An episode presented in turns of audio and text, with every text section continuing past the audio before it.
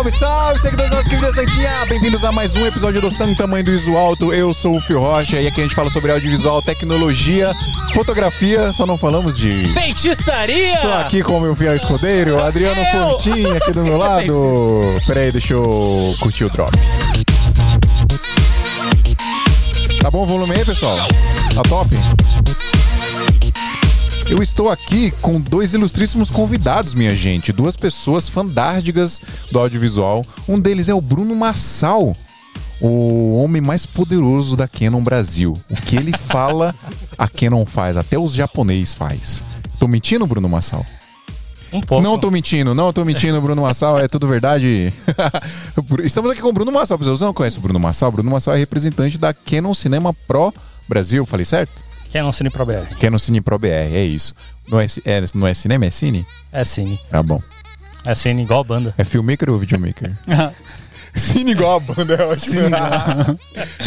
Estou aqui com o dono de um dos canais mais lindos desse vai. universo e belos, desta galáxia. coloridos. Vai. É isso. A- Assim como os seus olhos lindos e belos também, Thiago Rodrigues. Olha isso. Foca, na- foca no olho. Psh. Momento Aí ele bromance no, no sangue tamanho do iso alto. É isso, você não conhece Thiago Rodrigues, você tá vendo errado. O cara que inspira canais do YouTube a serem mais bonitos aí, ó. Ô, louco. É isso, cara. E você sabe disso. Feliz de estar aqui de novo. Consultoria caríssima do cara aí, viu? Você quiser.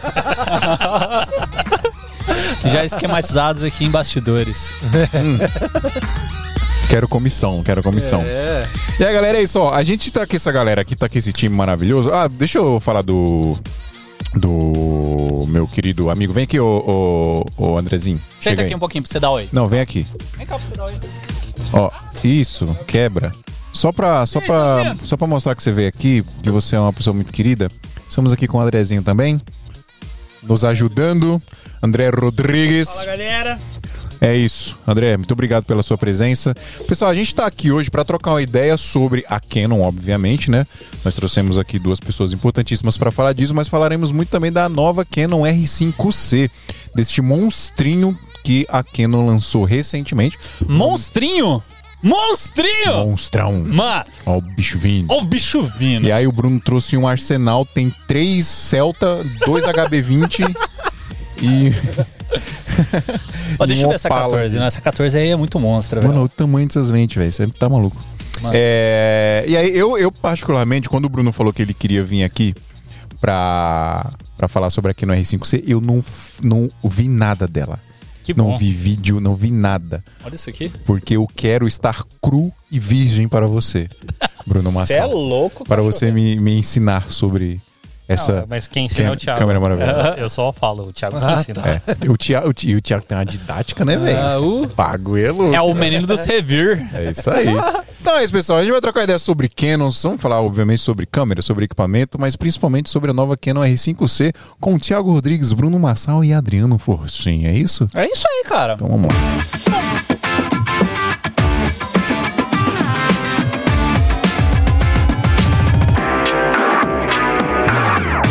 Não posso deixar de dizer que este singelo podcast é um oferecimento de Portal do Equipo. Se você quer comprar ou vender seu equipamento seminovo e usado com segurança, com garantia, parcelando no cartão, sem sofrer golpezinho do Pix, sem sofrer golpezinho de e-mail falso do Mercado Livre, você vai lá no Portal do Equipo. Tem Que que equipamento foi? Pera, pera, pera. Aqui, ó. Deixa eu- Super Workstation. Esse aí era o meu PC de edição, responsável Cadê? por pelo menos Olha, aqui, ó. 250 Ah, Esse aqui, ó. vídeos do meu canal, exatamente ele. Peraí, deixa eu colocar, colocar pra galera Deixa ver aqui, ó. claro. Aguentei, aguentei. Ó, a galera tá vendo aqui É só aqui, Super ó. Works- Workstation. Esse PC de edição já foi meu. 250 vídeos no mínimo no canal por ele e ele é bem melhor que o meu iMac atual. Eu troquei por outras questões. É, na edição é quase igual, mas isso aí renderizava o meu vídeo em 40 minutos, o meu agora renderiza em 4, 5 horas. Meu Deus! Aí eu deixo de um dia pro outro renderizando, esse aí não precisava. Eu ia comer, voltava ali já tava praticamente pronto. Então é um, um baita de um PC. A preço de, de banana aí, porque. Mas bem isso, autografado? Tá mesmo, tá barato, hein, meu Ah, Deus. posso, eu posso autografar, eu estive- tive- fui lá hoje, inclusive, no portal da equipe. Autografe. Aí, ó, Mas é verdade, e, e essa é que não parece, mas esse, essa, esse gabinete aí é a coisa mais linda que tem. Ah, Ele é, é grande, bonitão. É difícil de carregar, cooler, mas né? é a coisa mais linda que tem, sabe? É, é bem bacana. É isso, galera. Para isso que o portal do Equipo serve, tá vendo? Para você colocar o seu equipamento seminovo usado lá, equipamento, computador, acessório, qualquer coisa que você queira vender, tem um WhatsApp lá no portal do equipo.com.br, você manda mensagem para eles, vão te explicar todo o processo, como é que funciona para fazer o laudo do equipamento, obviamente. E para você que vai comprar, como eu já disse, o equipamento vai com laudo, vai com garantias, pode pagar em 12 vezes sem, ju- em 12 vezes sem juros, não, não sei. É em 12 vezes. Acho, acho que vai depender do produto, se é com juros, mas enfim, você pode parcelar em 12 vezes no cartão. E o que mais que eu preciso falar do portal do equipo? É isso, ó. Sim. Compre seus equipamentos usados seminovos aí sem risco de tomar golpezinho, tá bom? E todas as câmeras que estamos usando aqui são as Canon C300, cedidas pela Canon Cine Pro BR, pra gente conseguir essa qualidade maravilhosa que vocês estão vendo aí. Mostra o bastidorzinho lá pra eles, Drico, por Oh. favor. Aí, ó. Olha lá, lá. Ih, Olha travou bastidorzinho. bastidor. Travou? Tá bom, eles viram um frame do bastidor. então. Da nossa GoProzinha. Dá- desliga e liga essa, essa bichinha aí que já volta. É isso, foi o, o André que pegou na tomada ali, estragou. Ah, matou nossa câmera de. de... O que, que é isso aqui que você trouxe aqui, Brunão? Ah, a gente falou que ia Mano. falar de novidade, eu, eu também trouxe o jogo novo de lentes aí. Isso é um jogo novo de lente? É, esse aqui é o kit de Sumire Prime. A gente anunciou em, em abril de 2019. Já faz um tempinho, só que a gente só começou a entregar. Não, mas 2020 e 2021 não existiram, então? é, então. É, e pula. exatamente esse é o ponto. A gente começou a entregar em abril de 2020. Então, um mêsinho depois da pandemia, a gente começou a fazer entrega. E não é todo mundo que viu, né, essas lentes ainda. Então, Caramba, é, é muito bonito, né, velho? É mais pesado que a câmera o bagulho. Olha. pra quem gosta de vlogar, de levar pra viagem. E É essa bom. tem um look diferenciado da, da CNE, né? Essa aí eu, É. eu, eu vi um vídeo dela, tá, tá impressionante. Como assim, o CNE? dela. É, a gente tem dois kits de lentes Primes de cinema. É, um é o que a gente chama de CNE Prime, são as Cine Primes regulares. É, são sete lentes também, começa em 14, vai até 135 milímetros. Mas as Sumires, elas têm um look diferenciado. A Canon repaginou o coating da lente. Ela tem uma textura diferente, é um pouco mais... é, eu odeio esse termo, mas é um pouco mais cinemática. Um pouco mais cinematográfica. E... Eu não vou precisar colocar. Não vou precisar colocar é, faixa, faixinha preta pra ficar cinematográfico. Ah, letterbox. Ah, Já vai ficar automático. Já é PL, né? Já, já ajuda um pouco nisso Entendi. aí. Então, Entendi. É, e o mount dela é PL, É, né? Já fizeram PL e a, a outra já, já serve nas, nas nossas câmeras normais, né? E aí, no caso, de- nesse caso aí, você precisa ter o. Só pra PL galera entender o poder que, que é esse PL que a gente tá falando, é o mount da lente, né? Porque a gente, Isso. por exemplo, a Sony tem o E-mount, a Canon Uhum. tem o EF, e agora o, O o RF. RF. e aí aqui é o, o PL. é, o PL ele foi lançado na década de 70 pela ARRI, tanto que o nome dele oficial é ARRI PL. E virou padrão da indústria cinematográfica. Na Sim. época ele brigava aí bem de. Brigava bem com o padrão BNCR, que é um padrão que não pegou. ah, mas até hoje é utilizado o PL, né? A ARRI ela lançou recentemente também o LPL, que é uma variação nova para grande formato. E Grande formato, tamanho de sensor. Né? isso. Mas o, o PL em si ainda é utilizado por, É o digamos, padrão 98, da indústria ainda, né? 98, Cinematográfico. exata- exatamente. PL, né? É, eu tô ligado. Eu, eu- câmera de cinema é PL, né? É, tem jeito. essencialmente é PL. Mas aí que entra uma coisa bem interessante de se ver. ah, de uns, digamos, uns 5 anos pra cá, a, a quantidade de câmeras de cinema com bocal EF cresceu bastante. É porque é, é versátil, né? Exatamente. É muito versátil. E não só as câmeras, como as lentes. É, tem muita lente de Sim. cinema é, EF, que foi uma coisa que a Canon começou em 2012. Colocou as primeiras lentes de cinema EF no, no mercado e o pessoal foi seguindo logo em seguida. Né? Seguindo essa tendência aí. Hoje a gente tem bastante lente. Porque. Pode perguntar, pô. André perguntou porque é por que, que está descontinuando. Eu, eu vou responder a pra EF. você, tá? É porque o EF era pra. Eu acho que não posso falar, tá falando merda. vai de- chutar, vai chutar, vai. Mas é, é por conta do, chega, é por é por conta Ah, do, do mirrorless, né? Sim não. Que? Na verdade, o, o EF em si, ele não está sendo descontinuado no sentido tradicional, né? A gente está num momento de transição, que a gente pode falar, que Sim. é justamente a, a, guinada da parte fotográfica do EF para o RF, porque o EF não tem mais o que ser feito para desenvolver lentes. Uhum. É, digamos que os projetos óticos todos meio que já foram aprimorados ao máximo. E desde 2018, na verdade, a, a Canon tem dado indicações sobre essa mudança aí de bocal para a parte fotográfica. Para a parte de cinema, não. A parte de cinema, como eu falei, é curioso a quantidade de câmeras EF que continuaram sendo lançadas. A, a câmeras atuais, por exemplo, a, a Red Komodo, ela vem com adaptador para EF, já ela tem bocal EF, mas ela vem com adaptador para EF. A C70 que está aqui, a gente vai falar dela também. Eita.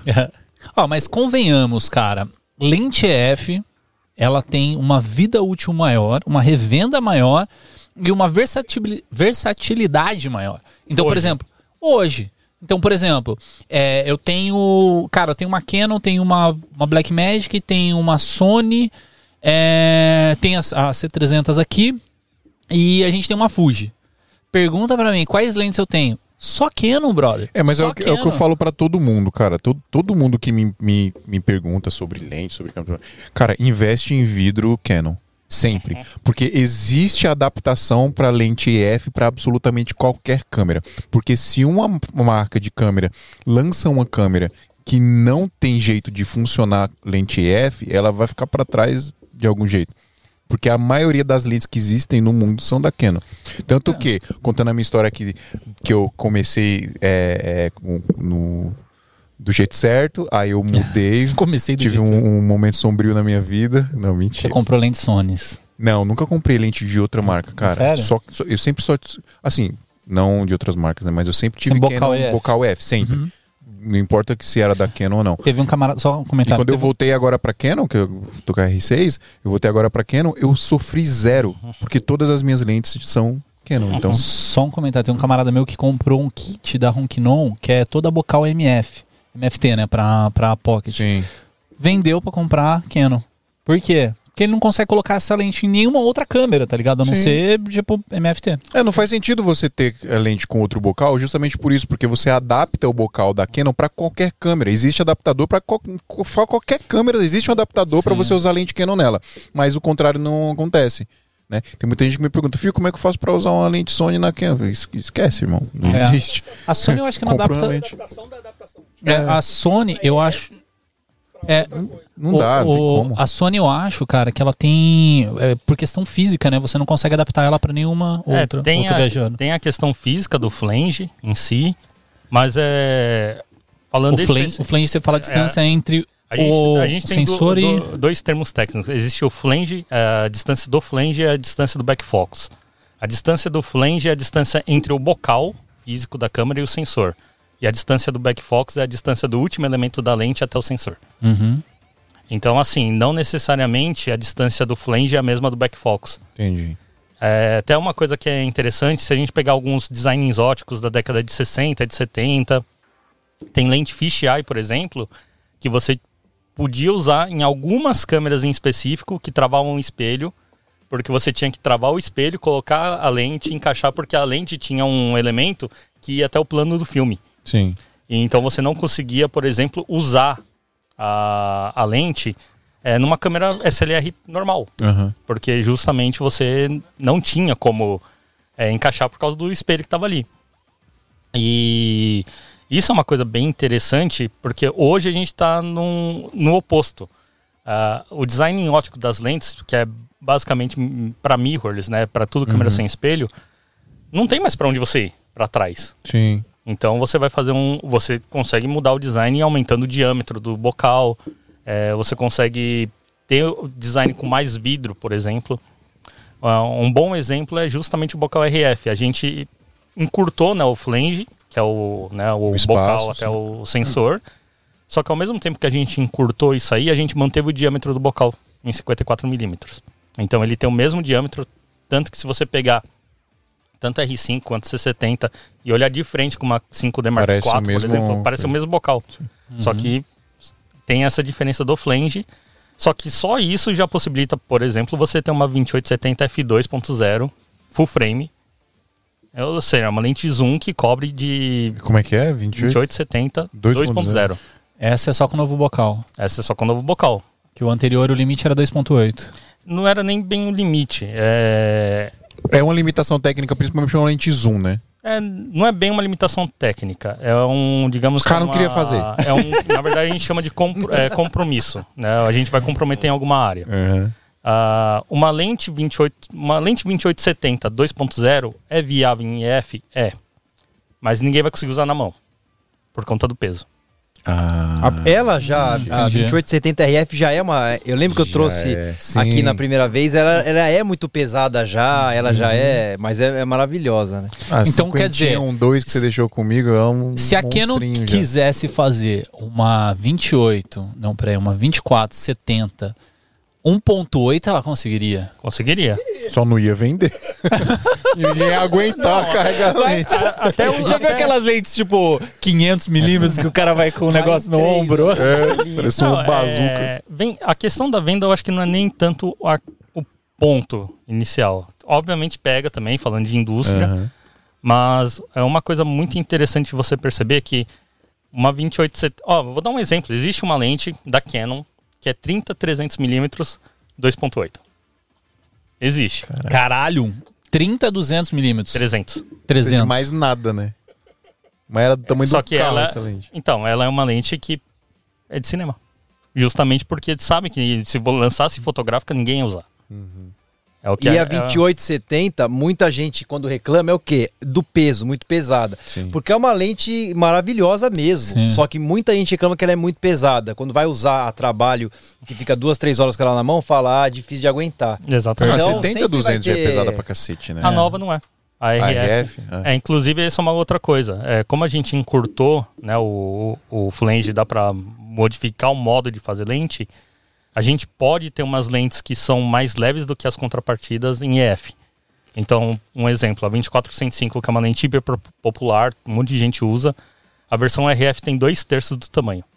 E a, A 70-200 70-200 também, né? Bem menorzinha. A 70-200, quando ela tá Bonitinha. Nunca fechada, dá graça. Olha o jeito que ele fala, mano. gracinha. Dá mó amor pela, ca- pela lente. Não, não, mas tem, a- mas... Não, mas fica legal, mó bonitinha e tal. Faça um É, carinho nela ali. Faz uma canequinha. A, a RF 70-200, se não me falha a memória, ela fechada, toda fechada, ela deve ter metade do tamanho da 70-200-28. Caraca. É, ela é bem menor. Ela é mesmo. bem pequena e ela é muito mais leve. Ela deve ter dois terços do peso. Dá pra usar em um evento. Dá pra usar tranquilo no evento. E, ela, e aí que entra as outras coisas. Ela não só é Os melhor. fotógrafos vão ficar tudo magrinho agora, Vai velho. ficar. do- É.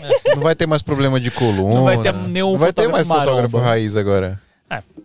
Vai ser só fotógrafo Nutella. Mas Cara, é, sem essa, dor na coluna, essa questão conseguindo aí dormir à de, noite. essa questão aí de transição, né, de bocais e afins, digamos que não é a primeira vez que a Canon passa por isso. De em 87 a gente transicionou também do FD pro EF. E até hoje o pessoal usa lente FD. Adaptando. Vai adaptando. E assim, não é porque o bocal vai parar de. É, as É lentes te- a continuam terceira sendo maravilhosas. não vai tem-. Não, eu do Adriano eu desisti já, velho. É, a- o, o bocal EF, né? Ele não é que automaticamente a Canon parou de fabricar e nossa, todas as lentes pararam de funcionar no mundo. Aham. Não é isso. A questão é justamente a gente possibilitar você se programar. Por mais que você troque de corpo, você não tem por que trocar suas lentes imediatamente. Ah, não, mas cara, é, o adaptador que foi lançado junto com as, as câmeras RF, tipo, elimina isso Exatamente. 100%, assim. Eu, eu, eu digo por experiência própria, eu tô usando a R6 com adaptador, porque todas as minhas lentes são, são EF. Eu comprei uma 16mm 28 RF agora, quero falar um pouquinho dela. Lentezinha Essa é, esse, é um, cremosinha. esse é um outro negócio que é bem interessante, que o bocal RF ele também possibilita que a gente lance lentes baratas. Sim, mano. É, lentes que nunca foram pensadas, pequenas, baratas. É uma 16mm que ela é tão leve, cara. Ela tem um tamanho da, da RF 518. Sim, é a mesma lente, parece. É né? pare- bem o parecida. corpo é o mesmo, praticamente. Ah, mas como que a gente faz isso? É, a Canon ela sempre se orgulhou muito sobre essa questão de, de ter a melhor ótica possível, né? Só que você ter a melhor ótica possível, isso tem um custo. Ah, é, Claro. tem a EF 14mm 2.8 da série L. baita lente. É uma das grandes angulares mais incríveis que eu já usei. 14mm fixa? Fixa 2.8. Uh, a Canon lançou uma 11-24mm EF também, F4, zoom. É, até hoje ela é considerada a angu- ultra grande angular para full frame. É, É uma, menos é uma 11mm pra full frame? zoom, 11-24. Caceta. E é uma das lentes consideradas mais retas, assim, de, de ultra grande angular. É, é- é absurdo, assim, você colocar todas as, as retas perpendiculares é, no Uhum. quadro e deixar tudo certinho, tudo fica reto. Mas isso tem um preço. Sim.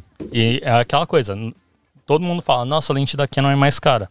Justamente por conta disso. A Canon coloca todo o conhecimento em Nossa, lente daqui não é mais cara, viu? Tem umas lentes aí, mas... É, é, é. Carinha também. Essa aqui é, esse aqui é um kit barato de pele. Quanto custa uma 14mm aí? Ah, cada lente aqui custa 7.500 Não, mano, olha, olha o. Dólares. Presta de novo, presta. Dá, dá mais a 14 aí. Essa 14 eu achei. Gente, Dólares. Cara, olha o tamanho dessa bicha aqui, ó. Um palmo de mão, o tamanho da bicha. Não, Velho. é, mas o- o- a grande toda na questão cabeça. aí das lentes cine, no caso, é pra deixar tudo padrão. Você pode ver que todas têm o mesmo tamanho de boca, Sim. que é pra facilitar o uso de mate boxes e afins. Ó, pergunta boba. Por que essas esteirinhas aqui, ó, pra te mostrar aqui na câmera, ó. Essas esteirinhas aqui, ó. Uma é foco, a outra é Diafragma. diafragma. Por que tem que ser esteirinha?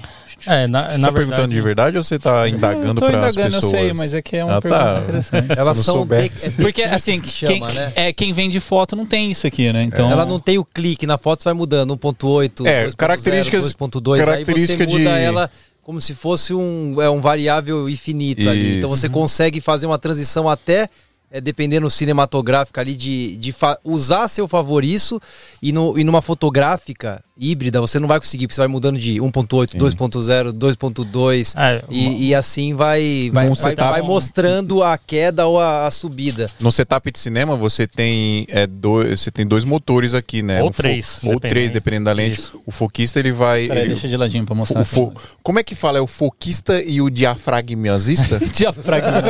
Na verdade, a gente. ele vai controlar o A diafragma. gente unifica isso tudo aí no assistente de câmera. Tudo É o na frente de assistente. câmera. Tá, beleza. É que daí você tem o primeiro assistente e o segundo assistente. Sim. E aí algumas características de lente pra, pensadas para vídeo, né? Do cinema, Uhum. né? Tem muitas lentes que, aí, que, né, que é pensada para vídeo, não Sim. necessariamente é uma lente de cinema, etc.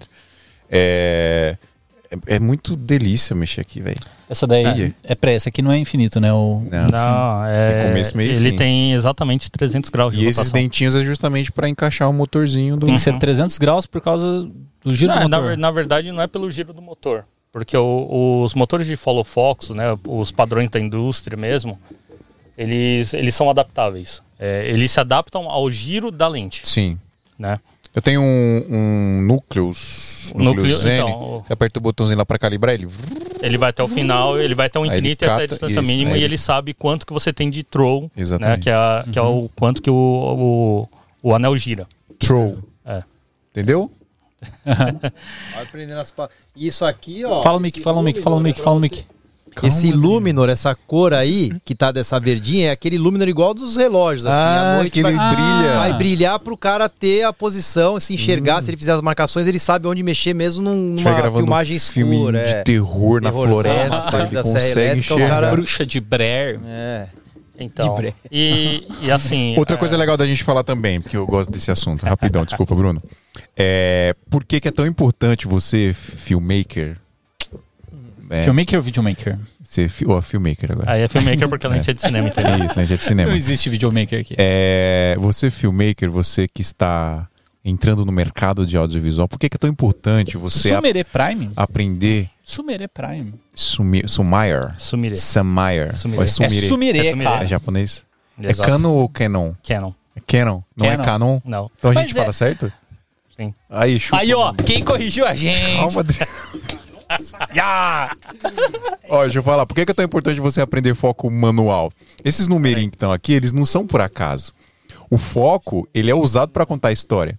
Então, um foquista, o assistente de câmera, ele vai usar essas marcações aqui para colocar lá, ó. Essa cena, o foco vai de Ensaiado previamente, sabe onde o Ensaiado cara tá, faz a marcaçãozinha. Agora eu vou passar pro outro, já marca onde vai estar o Isso. outro pra fazer aquelas aquele vai e volta no diálogo Exato. maravilhoso, perfeitinho. Tá tudo pensado. É. Tá bom? Pode usar o seu foco automático, é maravilhoso. Eu uso o foco automático da R6, é chuchu, beleza. Mas você tem que saber usar o manual, velho.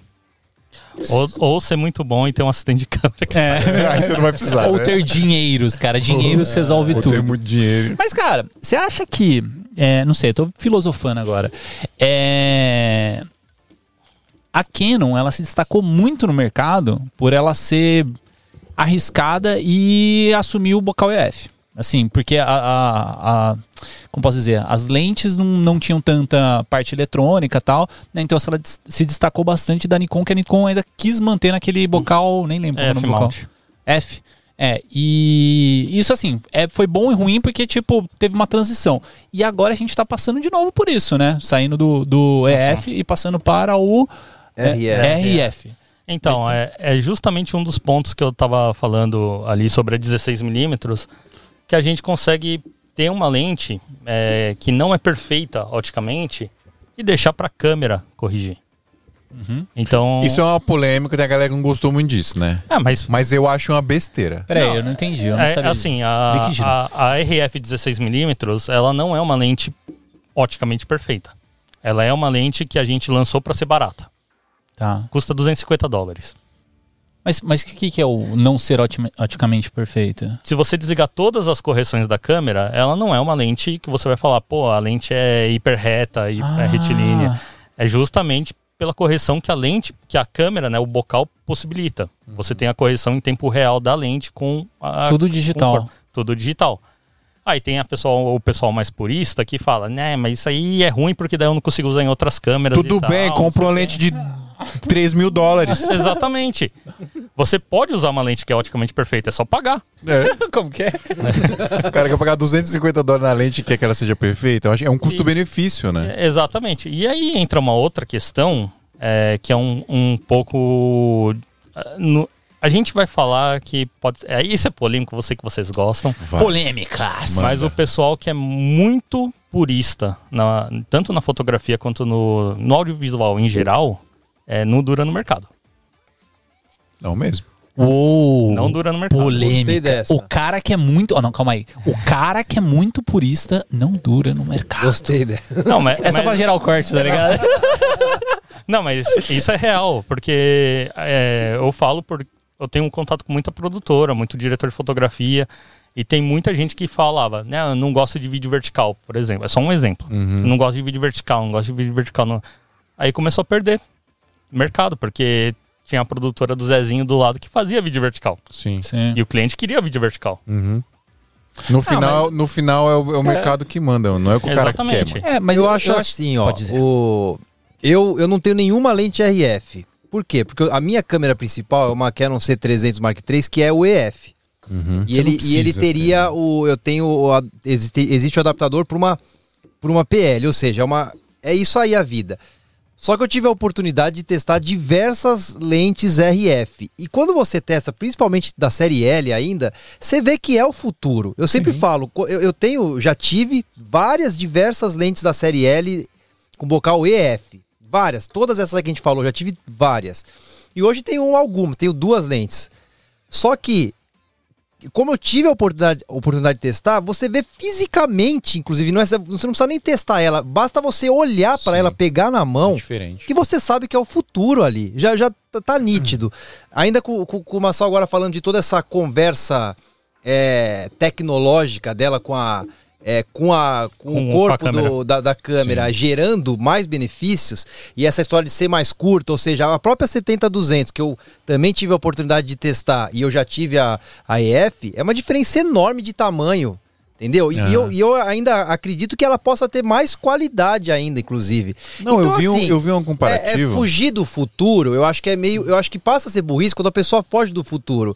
Eu não preciso trocar por essas lentes, eu já testei, eu já sei. Hoje elas não encaixam é, no meu workflow ali agora, mas é negar isso, acho que é fugir do futuro. Sim, né? É fugir É. do futuro, porque você percebe que ela, elas estão aí e evoluíram. Tá, tá nítido. E nos meus testes, eu senti. Eu não peguei lado a lado, porque eu nem tenho mais as antigas, mas eu senti que evoluiu também na qualidade final ali do que vai entregar. Total. Então, assim, não tem o que falar. Se Antes alguém... de comprar a 16, eu vi um review da 1628 comparando com a 1635 EF. Ó, oticamente, qualidade de entrega de nitidez ótica não, não perde nada. E eu acho que é muito disso, de você conseguir entregar uma lente custo-benefício. A gente está comprando uma lente de Uhum. quanto custa um EF hoje?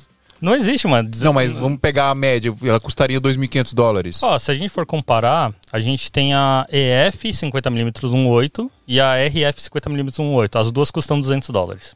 Sim, mas vamos comparar uma, uma- por exemplo, hoje uma se ainda vendesse, ainda tivesse em linha, uma 1635 custaria uns 2, 2, 2.000, 2.500 dólares Por aí. por aí.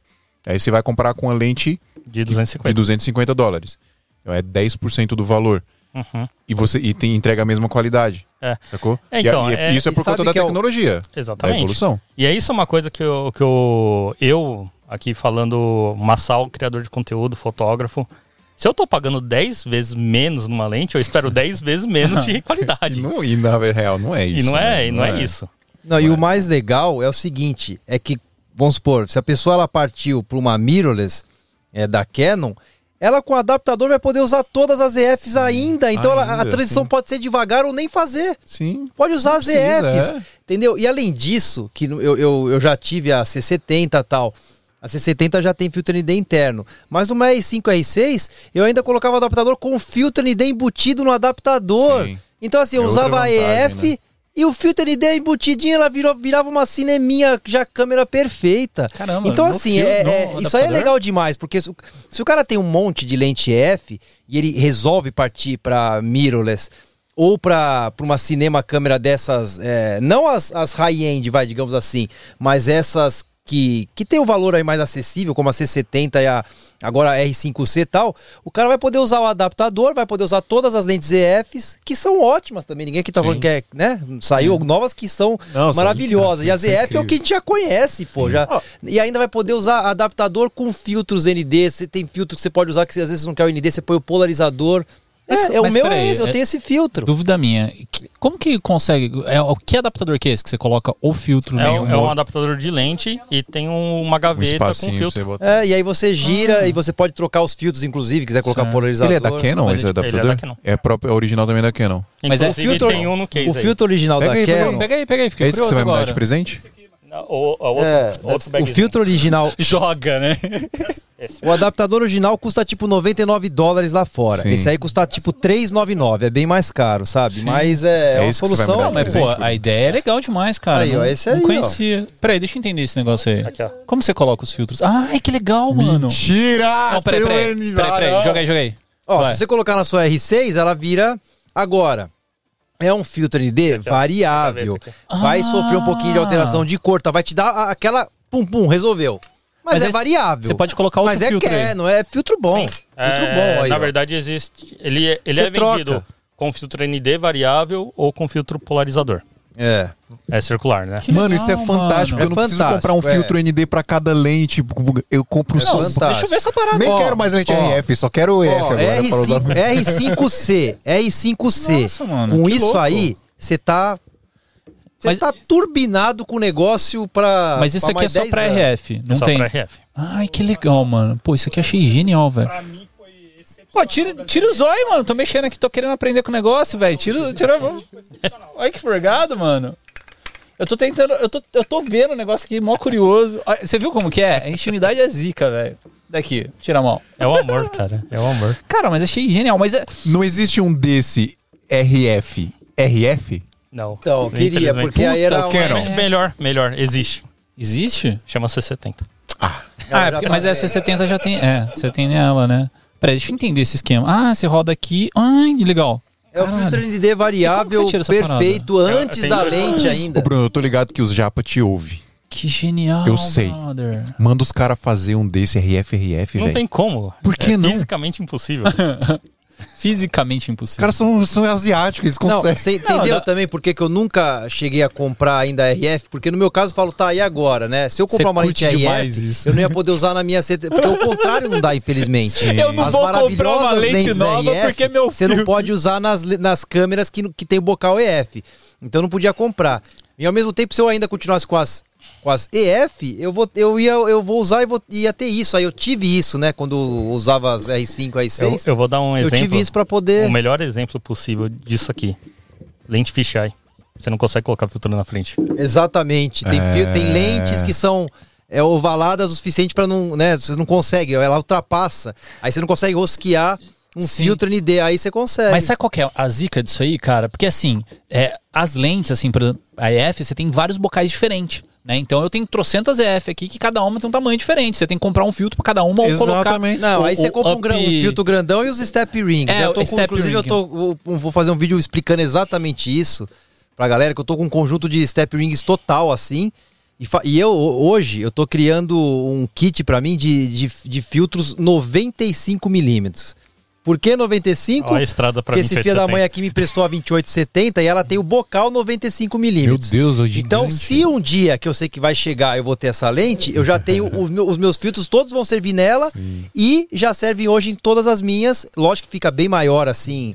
Tá aqui o. Fica bem maior, É, né? Você vai colocando os steps. Mas eu né? coloco os, os steps e, e eu tenho um filtro só pra nunca mais comprar de novo. Então eu já tô fazendo um kit chique, é bem grandão, tal, mas meu, vai servir em tudo. E o melhor, né, se o filtro for alguma coisa, é, se tiver uma tendência de vinhetar alguma coisa, quanto maior o filtro, mais no Sim. centro está pegando dele, menos Aham. chance de vinhetar. Então tem até benefício fazer isso. Mas se você quiser comprar filtros, você sabe qual que é o melhor lugar do Brasil pra você fazer isso? Ok, vamos lá.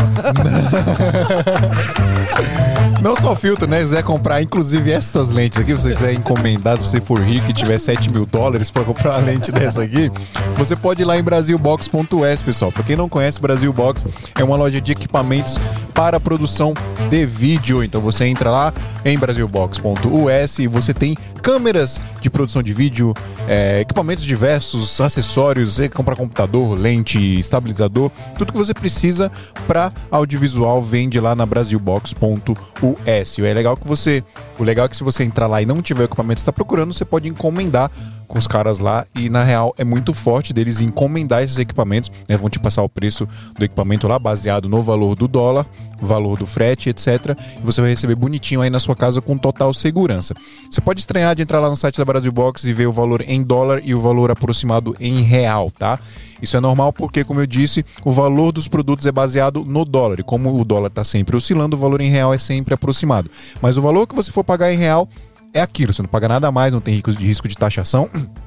a mais nem nada disso, tá? A única coisa que você vai pagar a mais aquele valor é o frete, obviamente, e o frete também ele é fixo para qualquer lugar do Brasil. Então, se você quiser comprar equipamento de audiovisual aí com segurança, com atendimento excepcional, pessoal lá da Brasil Box, totalmente de confiança, a gente garante aqui que é uma loja de mega profissional que você vai receber o seu equipamento com segurança aí e ainda vai ganhar umas balinhas muito boa, que a balinha que vem dentro da caixa da Brasil Box é maravilhosa, tá bom? Eu faço sempre os stories das balinhas. Eu pego assim, ó. Ó, acabei de comprar aqui, ó. Essa caixa aqui, essa lente aqui, não. é As balinhas! Eu, É vou, eu vou contar um segredo aí. Fala fala aí. Na verdade, vocês estão comprando as balas, cara. É isso. O equipamento vem de brinde, né? É isso. É isso, pessoal. Quer comprar equipamento com melhor preço, melhor prazo, melhor atendimento? Vai lá em brasilbox.us.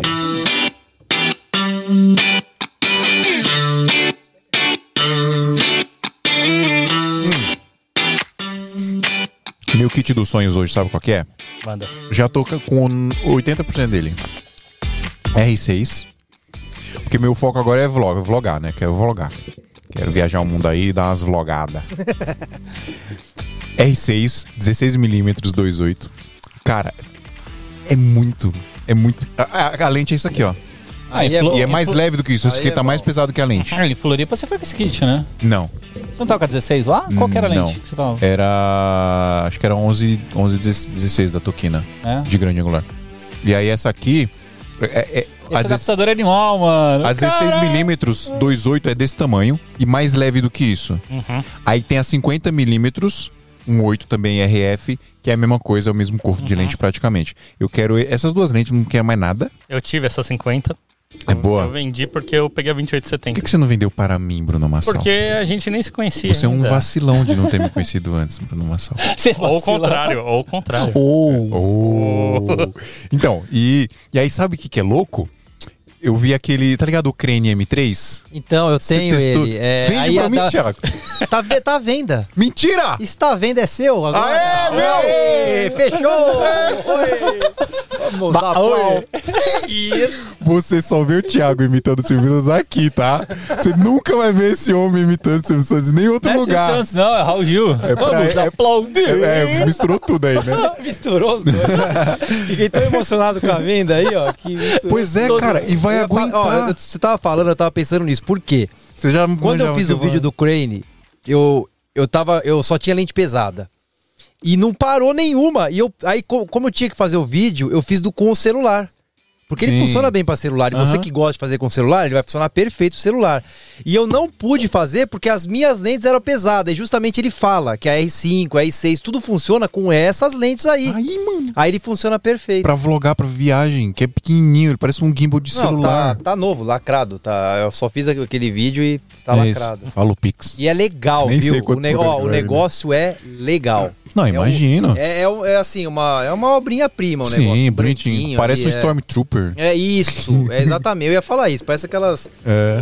Eu ia falar a- as espadinhas do Star Wars, mas é branquinho. Espadinha do Star Wars, Parece- Thiago. As espadinhas. Você vai apanhar, velho. Espadinha. Espadinha, ter todo- espadinha laser. O Conselho Jedi do Brasil É, inteiro vai estar aqui Acabou fora. de daqui a pouco. entrar aí, os caras estão batendo na porta. os caras vão te assassinar. Espadinha. Espadinha laser.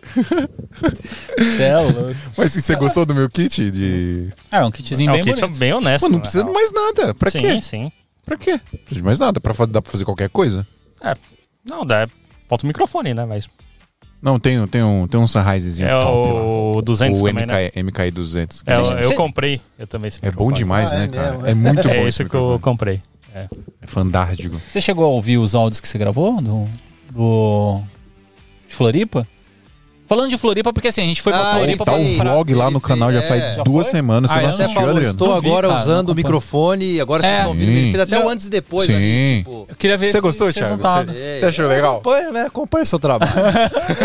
Você acompanha? Acompanha o trabalho dos colegas, lógico. Eu também acompanho seu É porque eu trabalho. fiquei curioso, porque, cara, a gente entrava numas muvuca ele falando assim, eu, mano, será que esse negócio vai captar áudio mesmo? Eu, eu fiz um teste derradeiro Ah. que eu, eu peguei esse eh, quando ele chegou o MKE 200 eu liguei com um moedor de café. Ah, eu vi esse aí também, eu escutei esse aí. e o pessoal ouvia minha voz e o moedor de café no fundo mas não tava invadindo um Sim. Você ouve, Peraí, onde obviamente, você fez né? Não isso aí? isola. em casa Não. não, eu tô falando vídeo. Onde você soltou o vídeo? Não, isso não, aí eu não sou isso ele mandou esse pra- ele é mandou o tá no meu close friends É. Ah. Arrasta assina, pra cima. assina os close friends. Arrasta pra cima que você entra. Ai, não mas depois eu, eu te mando só, Manda, só manda, pra quero galera não saber. confundir, né? Que o microfone isola os barulhos, Sim. mas ele, ele, ele, meio- ele é, potencializa a sua voz. Ele Exatamente. foca na sua voz. Você É, vai Os, os shotguns mesmo, eu tenho o MKE 400, que é um pouquinho mais pinóquio que esse aí, Aham. e o 600, que é o que eu uso hoje no estúdio lá. E eles são compridos justamente, e pode ver que eles têm um monte de pontinhos é, em todo o comprimento dele. Ele vai captar da frente e esses, é, todos esses furinhos aí são para pegar o áudio que não tá vindo da frente e tentar meio que reverter e meio que isolar mesmo. sim. Então ele tem um papel ali de pegar muito mais o da frente e tentar tirar o máximo possível daqui. Tanto é que quando você faz o teste girando o microfone, você percebe o quanto fica baixo quando você tá falando Sim. de lado dele. vocês viram Então o eles teste são feitos agora pra né? isso. É. viu? aqui, pessoal, isso aqui, esse ó. esse É, microfone aqui também, isso ele faz isso aqui. Isso... Doei louco. Só que eles não são dinâmicos, né? Eles são condensadores, esses microfones, né? Não. Não, é, são. Depende, né? De, depende Eles, É? eles precisam. É, Depende do microfone. eles precisam. De, a, a maioria precisa de Phantom Power pra, pra funcionar. Precisa de uma energia extra ali. Dinâmico que não precisam, não é isso? é, acho que é isso Dinâmico Precisa, geralmente de- não de- precisa. É no- ah, é, É, pode o condensador O precisa o- e o dinâmico é, Vamos explicar o que é isso pra galera. Aí, eu não sou do áudio. A gente tem que trazer alguém de áudio É, aqui. só do áudio. Guerreiro áudio. Guerreiro, Guerreiro veio aí. A gente tem que chamar ele de novo, mano. Vou fazer mais um episódio com ele. O Guerreiro foi quando era no outro estúdio. Mas sabe o que eu queria saber? R5C, cara. É, então, a gente veio pra falar disso, não falamos A E gente não quer falar até de agora, né? R5C, cara. É a coisa mais importante. Então, vamos lá. R5C. Eu tenho muitas dúvidas porque eu não conheço a câmera. Uhum. É, eu conheço a R6 muito agora. Eu já tô, mais- eu tô íntimo da R6 agora. Eu Estou, inclusive, gostando cada dia Amorzinho. mais dela.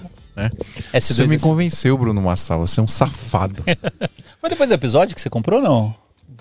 Não, ele ainda precisou de um empurrãozinho que foi É, no Select. ele deixou- Eu cheguei e falei, Ah. top, leva, Me levou lá, leva Testa aqui, ó. R6. Toma, testa. se apaixone. Aí eu me apaixonei pela câmera. Eu Enfim, gosto bastante dessa R6 também. Ela é pelo, boa demais, pelo valor, o que cara. entrega e tal, eu sim. acho ela. É. Todo mundo que me pergunta qual câmera, eu geralmente eu, eu recomendo ela. Tipo, tenta fazer um esforço, não é uma câmera barata, lógico. Sim. Sim. Mas tenta fazer um esforço porque ela hoje ela já entrega uma qualidade muito boa. Você faz muita coisa com ela pelo valor que ela, que Mano, ela é custa. incrível, assim. É. versátil, entrega foto também, qualidade absurda. Tipo, é uma puta, mano, é uma puta câmera híbrida assim. Na, na boa, na faixa ali entre 2.000 e 2.500 dólares, não existe câmera híbrida melhor. R5 É. tá quanto? A R5 3,800. já vai pra 3,900. 3.900? É. 4, 4 mango.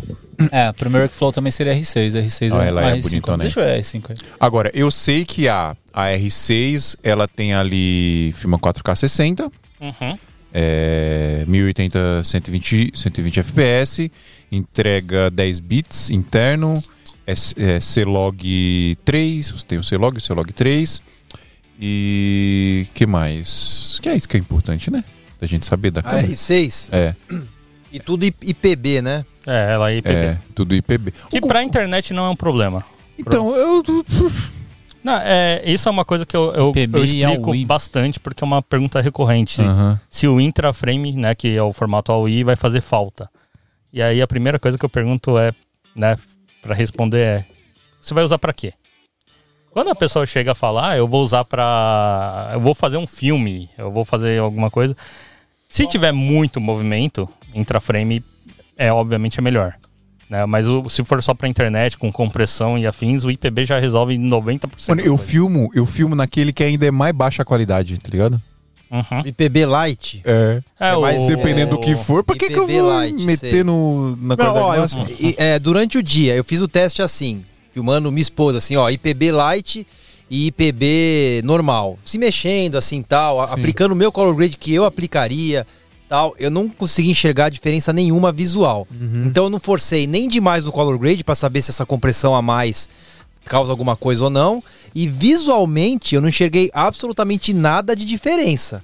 Não, mas não enxerga, Então, é assim, o que eu posso falar é, pra um- você filmando uma cena parecida com aquilo, não, não, faz, não, não fez diferença, então pode ocupar, se o espaço for diferença Sim. você, ocupa espaço e arquivo menor. Claro. Entendeu? Eu fiz o teste, eu, eu, eu gosto disso, sabe? Ao invés de escutar, eu vou lá e faço o teste. Que aí ninguém precisa me falar o que, que é o que, que não é. Se eu olhei e senti isso, acabou. Você é o cara dos reviews, cara. Você tem que fazer isso. cara, mas assim, eu, eu já peguei e fiz um. fiz- o que, que foi? Um casamento. Aí a gente pegou, filmou duas câmeras, tava em PB e uma câmera tava em AUI.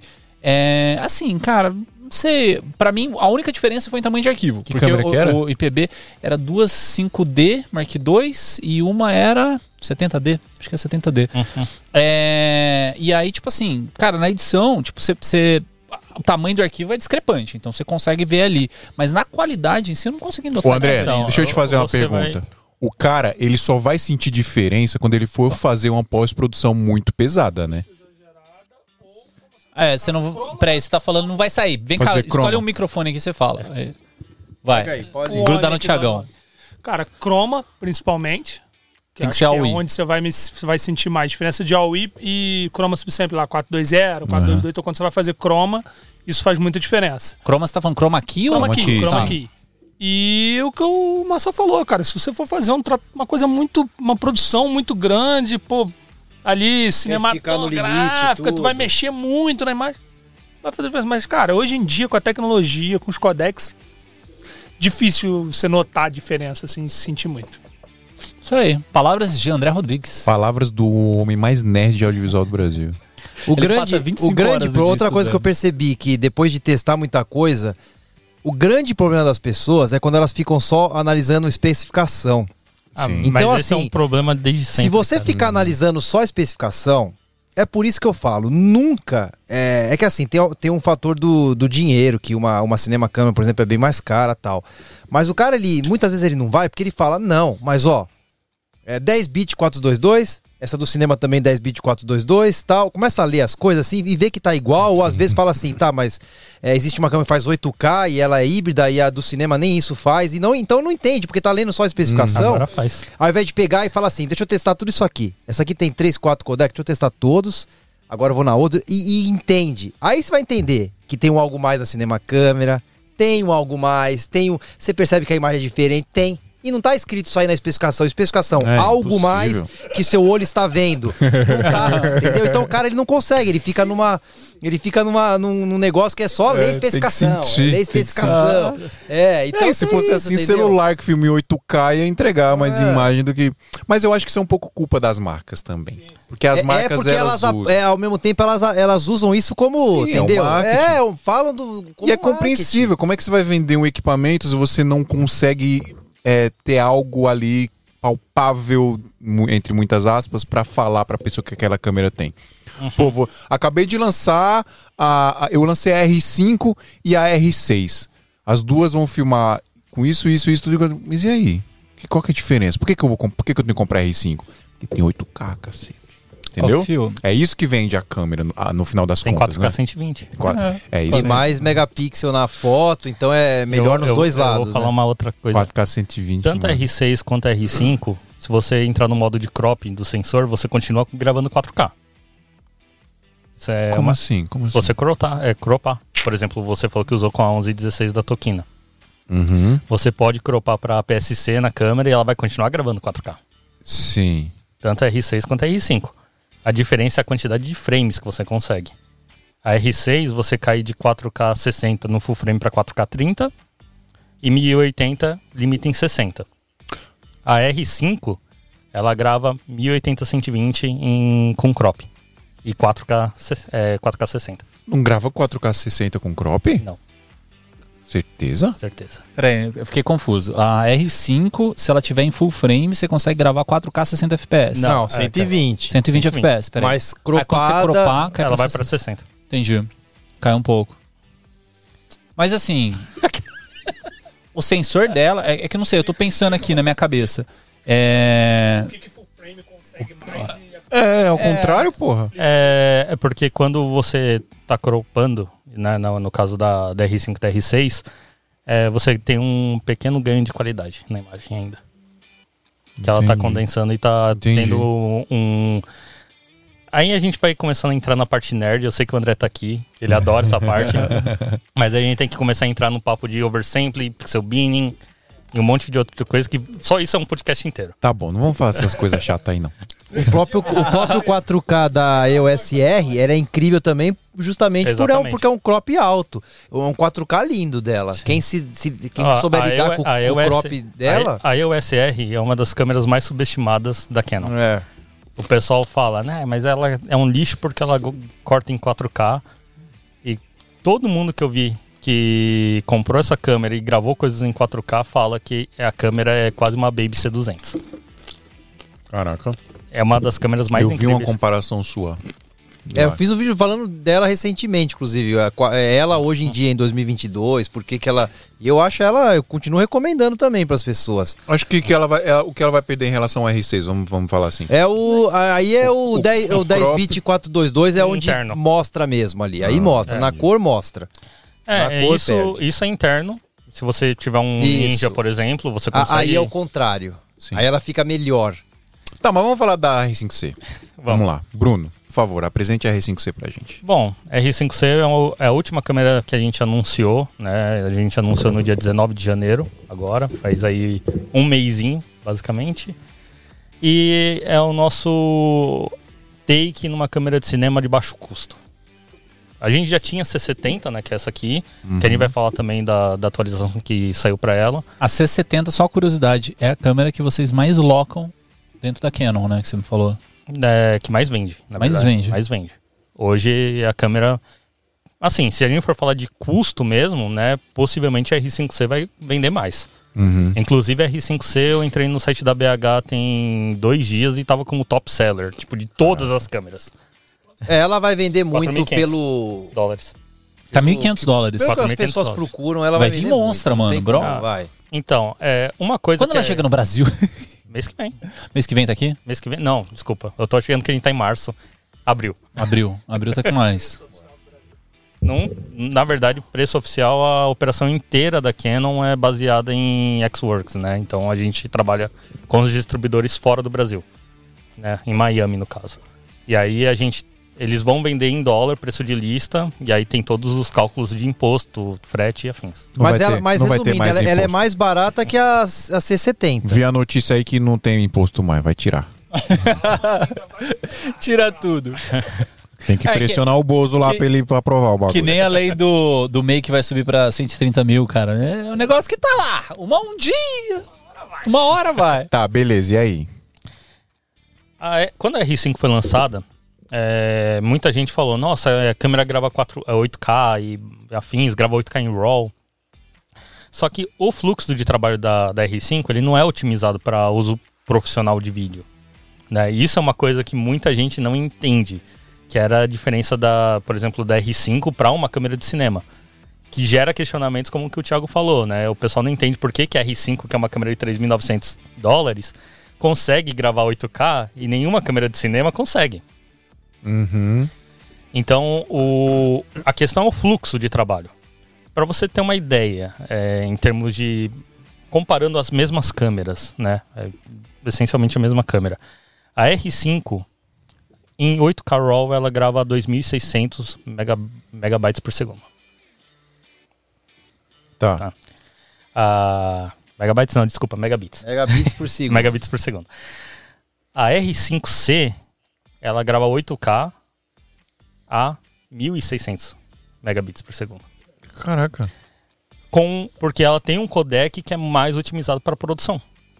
O fluxo de trabalho dela é melhor.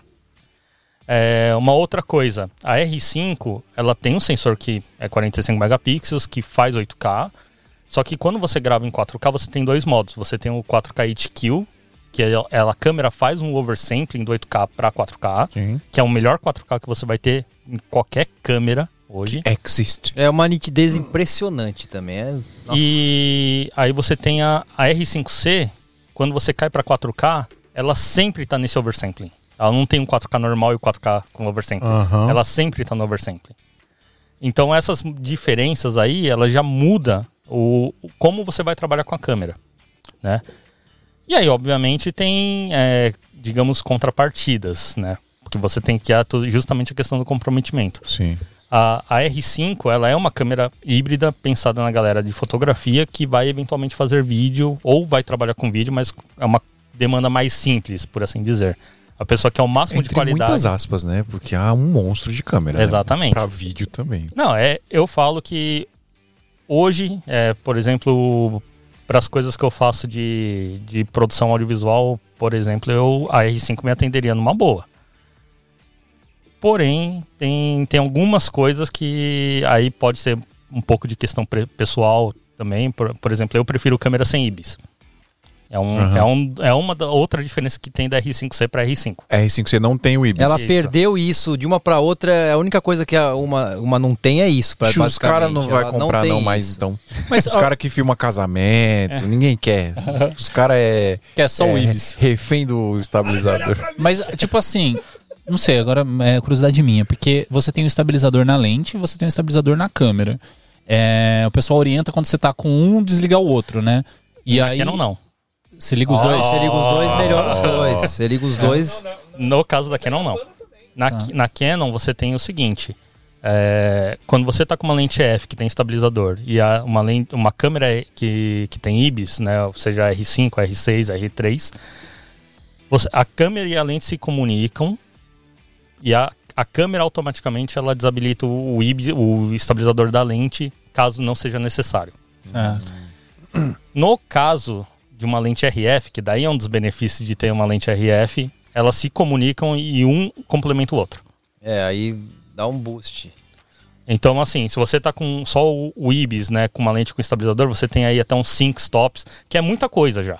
Pra muita gente já vai ser o suficiente, uns 5 stops de estabilização. Com lente RF e câmera RF, você pode chegar a 8.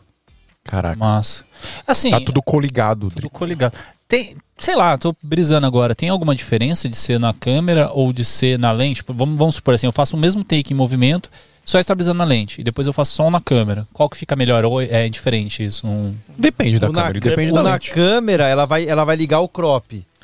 En- Então, Ela não, dá uma cropadinha. Aí, aí E na, tem- na lente você liga, não aí muda depende, nada. Na- tá falando Sabe de- por que minha, minha dúvida? Só pra você entender. Que, por exemplo, eu quando comprei a, a minha câmera, ela não tinha estabilizador nela. E aí eu pegava as lentes com estabilização. Porque eu falei, pô, minha câmera não tem e tal. Mas Já muda será, que, muito será que não vale a pena eu investir mais em ter uma estabilização na câmera e não na lente, né? Não sei se. Não, então, o, o Ibis, na verdade, ele veio para suprir uma demanda que, é, na época, não todas as lentes tinham estabilizador. Tinha a lente, por exemplo, angular, 1635. É uma lente hiper popular, 2.8, muita gente usa, mas ela não tem estabilizador. Sim. 2470 2.8, é uma outra lente que Não tem. também não tem estabilizador. Não, eu só conheço. Que eu conheço, eu sou um ignorante. Mas eu só conheço a 70 200 que tem estabilizador. Então, e, e aí você tem essa demanda aí de ter uma lente que é angular, uma lente mais normal, que são estabilizadas. Alguns fabricantes fazem as lentes com, com estabilizador.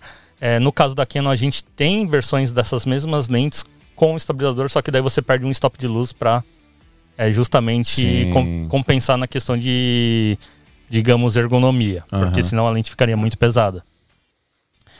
Mas aí são coisinhas, assim, por aí, por aí dizer, que, que mudam de uma para outra. Agora, quando a gente fala de estabilização no corpo da câmera, a gente está falando do sensor, que pode ser móvel, que né, é o caso do IBIS, Uhum. ou da, da estabilização digital, que é, ela começou aí, não tem muitos anos de estabilização digital mesmo no corpo da câmera. Acho que a câmera mais antiga que eu, que eu lembre que tinha estabilização digital é de 2016. A digital é que dá um pequeno cropzinho sempre. Quando você liga lá, você percebe um É. cropzinho, né? É, a câmera ela vai utilizar a resolução extra para te dar um, um crop e te dar uma imagem um pouquinho mais estabilizada. No caso da estabilização digital, depende muito da distância focal que você está usando. Algumas dão uns artefatos, aí tem a questão de batimento, lá, né? tem tudo isso, porque você está usando a, a leitura do sensor para fazer essa estabilização e tal. Mas tem coisas, por exemplo, a, A cara desse Thiago, mano. tem algumas coisas, por exemplo, a C300 Mark III, ela tem um modo que, que a gente chama de super é, estabilização digital Super 16. A câmera ela grava em 2K no sensor Super 16, né, com o formato Super 16, só que ela utiliza todo o 4K, ou seja, ela usa quatro vezes mais de informação para estabilizar a imagem. Ela faz um warp stabilizer dentro da câmera. Exatamente. Então você pode sair correndo com a câmera com a mão assim, o negócio Ah, vai ficar... É, a gente- a gente não recomenda. Fazer uma trilha. Faça isso. que a câmera tá assim, ó. Vou fazer um O rally de tá é kart. Uh! GoPro Hero 10 que vai botar na, na moto e vai. Vou botar no capacete aqui, ó, fazer um rally dos sertões. E, e tudo isso é assim, é, depende muito da lente que você vai usar, da- das coisas. Então, quanto mais tele, mais você percebe o artefato. Show. Mas, Massal, se você quer fazer uma boa estabilização na sua câmera, você quer, você quer aprender a melhor forma possível para estabilizar, estabilizar o seu vídeo, sabe como você faz? Eu sei. Eu coloquei a trilha certa, eu coloquei, né? Eu acho que sim. Mas foi agora. Foi, não, é essa mesmo, é essa mesmo. Ô, pessoal, é o seguinte, ó. Se você, a gente falou Warp Stabilizer. Sabe o que é o Warp Stabilizer? O Warp Stabilizer é um plugin nativo do Adobe Premiere para você estabilizar a sua imagem na pós-produção. Você saberia disso? Não, quero aprender direitinho todos os recursos do Adobe Premiere Pro. Esse cara vai roubar isso? todo o nosso patrocínio, velho. É isso, cara. Você quer aprender todos os recursos do Adobe Premiere Pro? Ave Makers, você quer aprender como mexer no melhor estabilizador em pós-produção que existe, que está no DaVinci Resolve? David, ô, Aprenda tá- no Ave Tá Maker. tendo um treco ali ó, do lado. É isso, pessoal. A gente tá brincando aqui, mas a AV Makers é uma escola de cursos online para audiovisual, fotografia, produção de cinema também. São mais de 160 cursos que tem lá na plataforma e funciona tipo um Netflix de curso. Você paga o valor de uma mensalidade, você tem acesso a absolutamente todo o conteúdo que tem lá.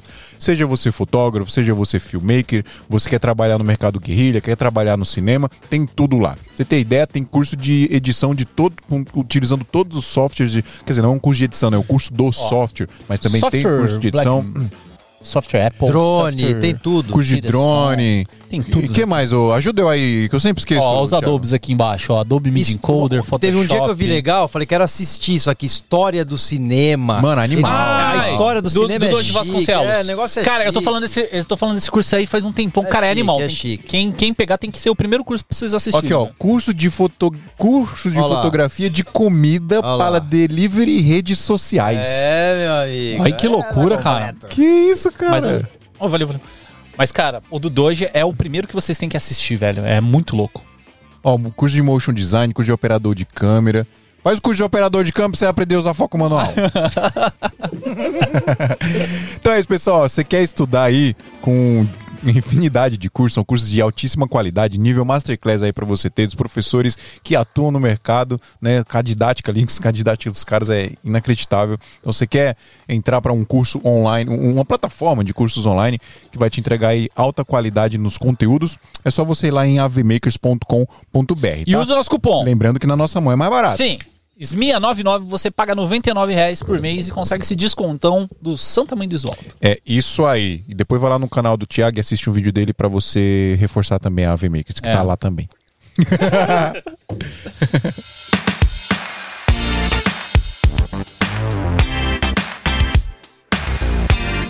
Você gostou da musiquinha, Bruno? Eu gosto da musiquinha. O que, que tem mais importante a gente falar da, da bonitona aí? Então, a R5C basicamente é essa câmera híbrida aí que é nosso primeiro take aí, na verdade, eu nem gosto de chamar ela de câmera híbrida. É, no ia conceito em isso. si, ela é uma câmera híbrida porque ela faz foto e faz Ela vídeo. faz fotos e faz fotos incríveis. Só que ela tá mais pra uma ponte entre uma câmera híbrida e uma câmera de cinema, porque elas são duas câmeras em uma. Isso que eu ia falar, era uma câmera 2 em 1. Um. Isso aí é inacreditável. Botãozinho apertou, é um menu de quem tá acostumado com a cinema câmera. É um menu. Outro, é cinema. outro, É outro menu. software. Vou dar, ó, sabe Ela quando. tem dois, tem dois HD, né? Isso É que eu ia falar. isso. Com dois homens. Sabe quando você aperta o botão lá do Mac pra escolher qual boot vai ser? Se vai entrar no Windows ou se vai entrar no OS? Não, quem que e o faz cara, isso? Sabe aquela Não! coisa? Sim, sim. É, só que do jeito Bonito, botão pra cá e certo. pra lá e, e tem um menu diferenciado do outro. Eu- É um negócio. cara, isso é uma incrível. coisa. É. Isso é uma coisa E, que. e isso, é um- né? isso é, um, é um diferencial justamente por conta dessa, do que eu falei sobre atender o fluxo de trabalho profissional. É. né? Então, a R5 é uma câmera incrível, só que ela tem limitações que são dadas pela natureza híbrida dela. A gente tem que seguir ainda o padrão de, de câmera é, híbrida que já está mais do que provado que a Canon sabe fazer. É, e aí você Quem tem não um, que inventou essa porra? por, por, é, por engano, mas é. Sério? 5D Mark Foi, II. foi sem querer, né? Que eles Foi sem querer essa parada? A 5D Mark II ela surgiu porque o, o, o modo de vídeo da 5D Mark II surgiu porque muitos fotojornalistas pediram a inclusão de um modo de vídeo para quando eles estivessem em pautas no exterior, por exemplo, cobrindo alguma coisa, sei lá, um correspondente de guerra tá cobrindo um conflito. Mano, por que, que a gente só pensa em guerra? Eu pensei a mesma coisa, velho. É, mas é porque veio deles. De fato, desses né? caras, né? É, eles estão lá, eles fazem um vídeo rapidinho explicando qual que é a situação e, e fotografa, aí manda tudo via FTP pra agência, a agência tem o vídeo explicando o que que era. Só que alguém, né, chegou lá e viu e falou assim, nossa, sensor grande, desfoque, cinema. Dá pra trocar lente. Dá pra trocar lente. Então, É, e aí a virou o que 5D virou, virou, o que virou. Aí a galera do casamento descobriu e já era, brother.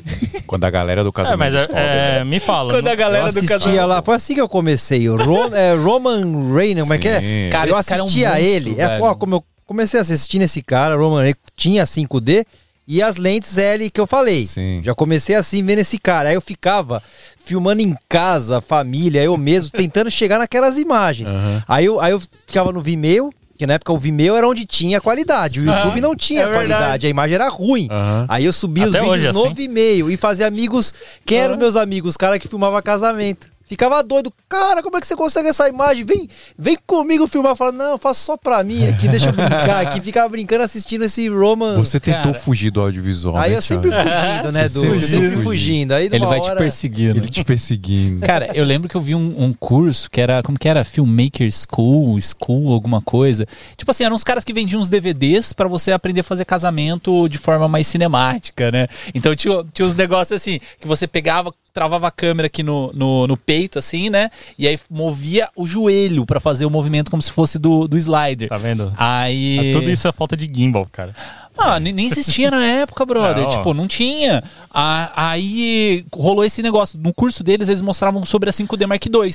E falava, cara, depois que você pegar essa câmera aqui, puf, acabou sua. sua, Não, sua- é, eu, sua- eu, Magic eu, Lantern eu na época, eu vou fazer até um comentário é, que a galera possivelmente vai ficar maluca, mas é muito verdade. Muitas das coisas que a gente está acostumada hoje não existiam há 10 anos atrás. Não, é. Gimbal, IBIS, é, É. essas coisas todas de adaptar, câmera que grava RAW interno. 2016. É, então. É, Mano, slow motion. Uma slow câmera motion desse e tamanho. tal. Não É, existia Os isso. 10 bits, o, é, ou acertava na hora ali tudo perfeito. Nós tinha que usar o Twixtor, velho. muito. É, então. Ó, slow Quem, motion. quem já usou o. Twixtor? Sim, Twixtor. Era legal, ele analisava os frames e tal. É. Se bem que o do Premiere tá melhor, sabia? Eu testei esses dias. Não, agora, né? Mas antes existia É, isso. agora tá fácil. É. Agora o warp dele lá já tô show. Não, então, e, e tudo isso é coisa que a gente fala, não, no- essa cã- é, falando de câmeras, lançamentos, afim, ah, se essa câmera não tem isso, eu não vou comprar. Cara, 10 anos atrás, um monte, um monte dessas coisas. Bruno, não mas isso é papo de velho também, Bruno. Os caras que falam isso é não, papo é, de por- velho. é porque não, não existia filmmaking há 10 anos atrás, entendeu? É, É, tudo, tudo depois. Entendeu? é verdade. Galera só, galera era só aqui, ó. Mas você tinha comentado. aqui, ó. Só os filmadores. Ô, cara, não sei se eu posso falar isso, deixa eu pensar. Pera aí. Não fala não. Você... Então, não, não, não. Eu, eu ia falar um negócio, mas vai queimar Melhor muito um não, cara. melhor não. É, é que você você comentou do, do negócio do. É. Caralho, velho. O outro rachando o bico lá. perderam aí já. Ah, eu vou falar, mano, eu vou falar. Eu fui no casamento de um, de um parceiro. Não, não é nada demais, assim. Fui no casamento de um parceiro, né? É, assim, virei padrinho de última hora. Cara, foi tipo um negócio muito louco, velho.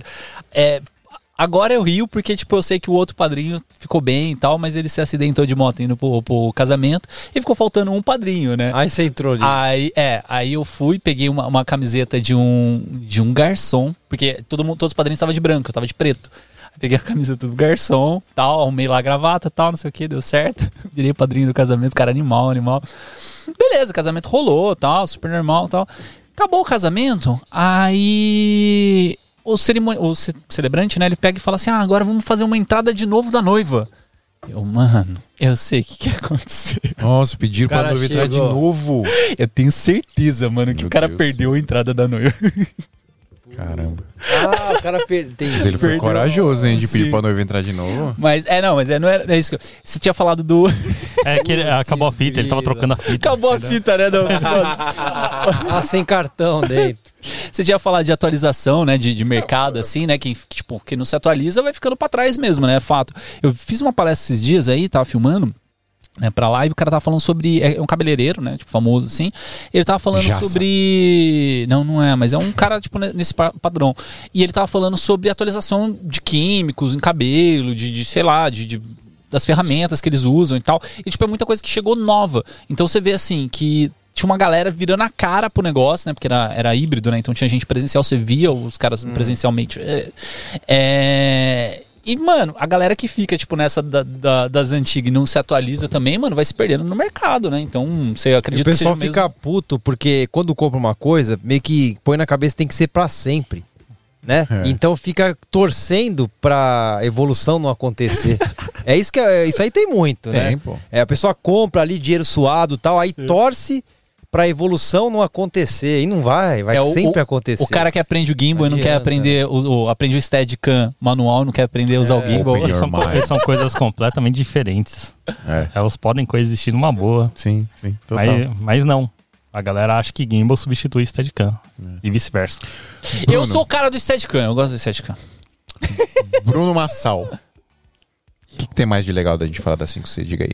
Bom, na parte fotográfica ela continua com os- com os 45 megapixels. Ela é essencialmente a mesma câmera que a R5, só que sem o IBIS. Tamanho. Porque eu vi que ela tem um coolerzinho, né? Essencialmente isso aqui com um dedo a mais. Um dedinho a mais. Posso te perguntar um negócio? Pode. Polêmico. Esquenta? Não. Não, ela tem o R5C não. cooler por causa disso, né? A R5C, inclusive, ela consegue gravar 8K 60. 8K Bala, porque o cooler 60. Lindamente. É, a- 8K 60 você vai precisar de uma fonte externa de alimentação. Não pra tudo. É, junto com a com a bateria, se você apertar só o REC assim, né, não vai funcionar Vai esse explodir. 8K 60. Na aí. verdade, ela funciona. O, o que acontece? Todo esse poder vem de algum lugar. E Claro. a bateria ela não, não é uma bateria que, digamos, consegue né, gra- é, segurar por muito tempo a carga. Uhum. É, mas aí não é mais nem a questão de duração da bateria, é mais a questão de voltagem dela. Então ela utiliza a mesma bateria da R5, da, da R5, da R6, que é a LP6NH, que é o modelo novo. Só que para você gravar 8K 60 com lentes que tenham comunicação, ou seja, R, uma lente RF, uma lente F, é, ela precisa de uma voltagem a mais para você ter as funções em si. Mas eu acho, eu acho legal ter essa possibilidade. É, então. Não, mas aí como que você faz? Aí você pode alimentar ela com. Você pode inge- ingerir, é, ingestar né, mais voltagem nela. Pode ser através de uma fonte via powerbank, é, via fonte via USB, uma fonte dummy. é, pode ser também um, grip de bateria com duas baterias, já se resolve. resolve. Então tem algumas funções, algumas, algumas formas de você fazer isso. No 8K 60, Mas velho. aí você, sei lá, peguei Muita um power bank, né? Eu, Só que é, aí eu só antes da gente. Falei, falei. Tem mais um detalhe. Isso é só se você tiver com lente com comunicação. Se for uma lente mecânica, por exemplo, uma lente de cinema, você não precisa. Você aperta o REC, ela vai gravar. Ah, porque não precisa alimentar a lente. É. Exatamente. Então, uma lente totalmente mecânica, você não tem esse problema. Show. Eu- Mas assim, se, se- sei lá, eu peguei um, um battery bank e vou colocar na câmera. Eu coloco o quê? No USB dela e, e já era. Com a, com a- É. Só que daí interna. tem, tem alguns Tem um, que não vão tem funcionar. um vídeo que foi feito do, de um. Como é que é o nome? É CV, aquele. Da CVP. CVP. Eles fizeram, gravaram por horas e horas o review com uma- um power bank e um cabo de 2 metros assim ligado. O power bank ele falou: gravamos horas e horas o review, tudo, não teve nenhum problema. Exatamente com essa fonte de energia para fazer com que a bateria dure, dure o máximo possível também, né? É, então isso, o cara. isso é uma questão, na verdade, do jeito que você vai trabalhar. É, eu, eu tava falando com, com um amigo meu que é diretor de fotografia, e ele comentou que, cara, pro uso dele, a R5 já atende. Ele não precisaria nem pensar na R5C. A, a R5C, na verdade, só melhorou para ele essas questões de fluxo de trabalho. Que com a R5 ele tá travado ou em gravar em Movie RAW, que é um formato das câmeras fotográficas, que é que não tem de, de Sim. RAW para vídeo, ou MP4, que é a H264, se for 4208 bit, ou H265, que é se for 42210 bit. Na R5C ele tem o, o Cinema RAW Lite, que é o formato de cinema de RAW da- de cinema da Canon. Tem o XF-AVC, que MXF, toda emissora de TV trabalha com isso hoje em dia, né? Sim. Então, É Até exigência. Quando você vai mandar vídeo pros caras, os caras pedem Exatamente. MXF. E o, e o MP4, você tem três opções de codecs diferentes. Então você tem aí o. Aí ele perguntou se o hall é interno. O André ficou embasbacado. Não, e aí tem, um- e aí tem um detalhe que, que, que é extremamente importante, é que essa geração nova, a, a R5C e a C70, elas, tão, elas têm o RAW, do Cinema RAW Lite, que é o mesmo que tem na C500 Mark II, na Mark III, na eh, C500 Mark II, C300 Mark III, C200. é, C200, só que é, do- é sempre 12 bit. Sempre 12 bit. Entendi. A C300 Mark III, a C200, elas tinham, de, de acordo com o frame rate, ele mudava de 12 para 10 bit. Agora a R5C e a C70. Qualquer jeito de se gravar, é 12 12 bit. Pesado, hein? Cara, e o esquema do C-Log? Todas têm ou não? Como funciona? De cinema, sim. Todas têm. É que daí a gente tem algum, as diferenças, né? Tem o Canon Log, Canon Log 2 e Canon Log 3.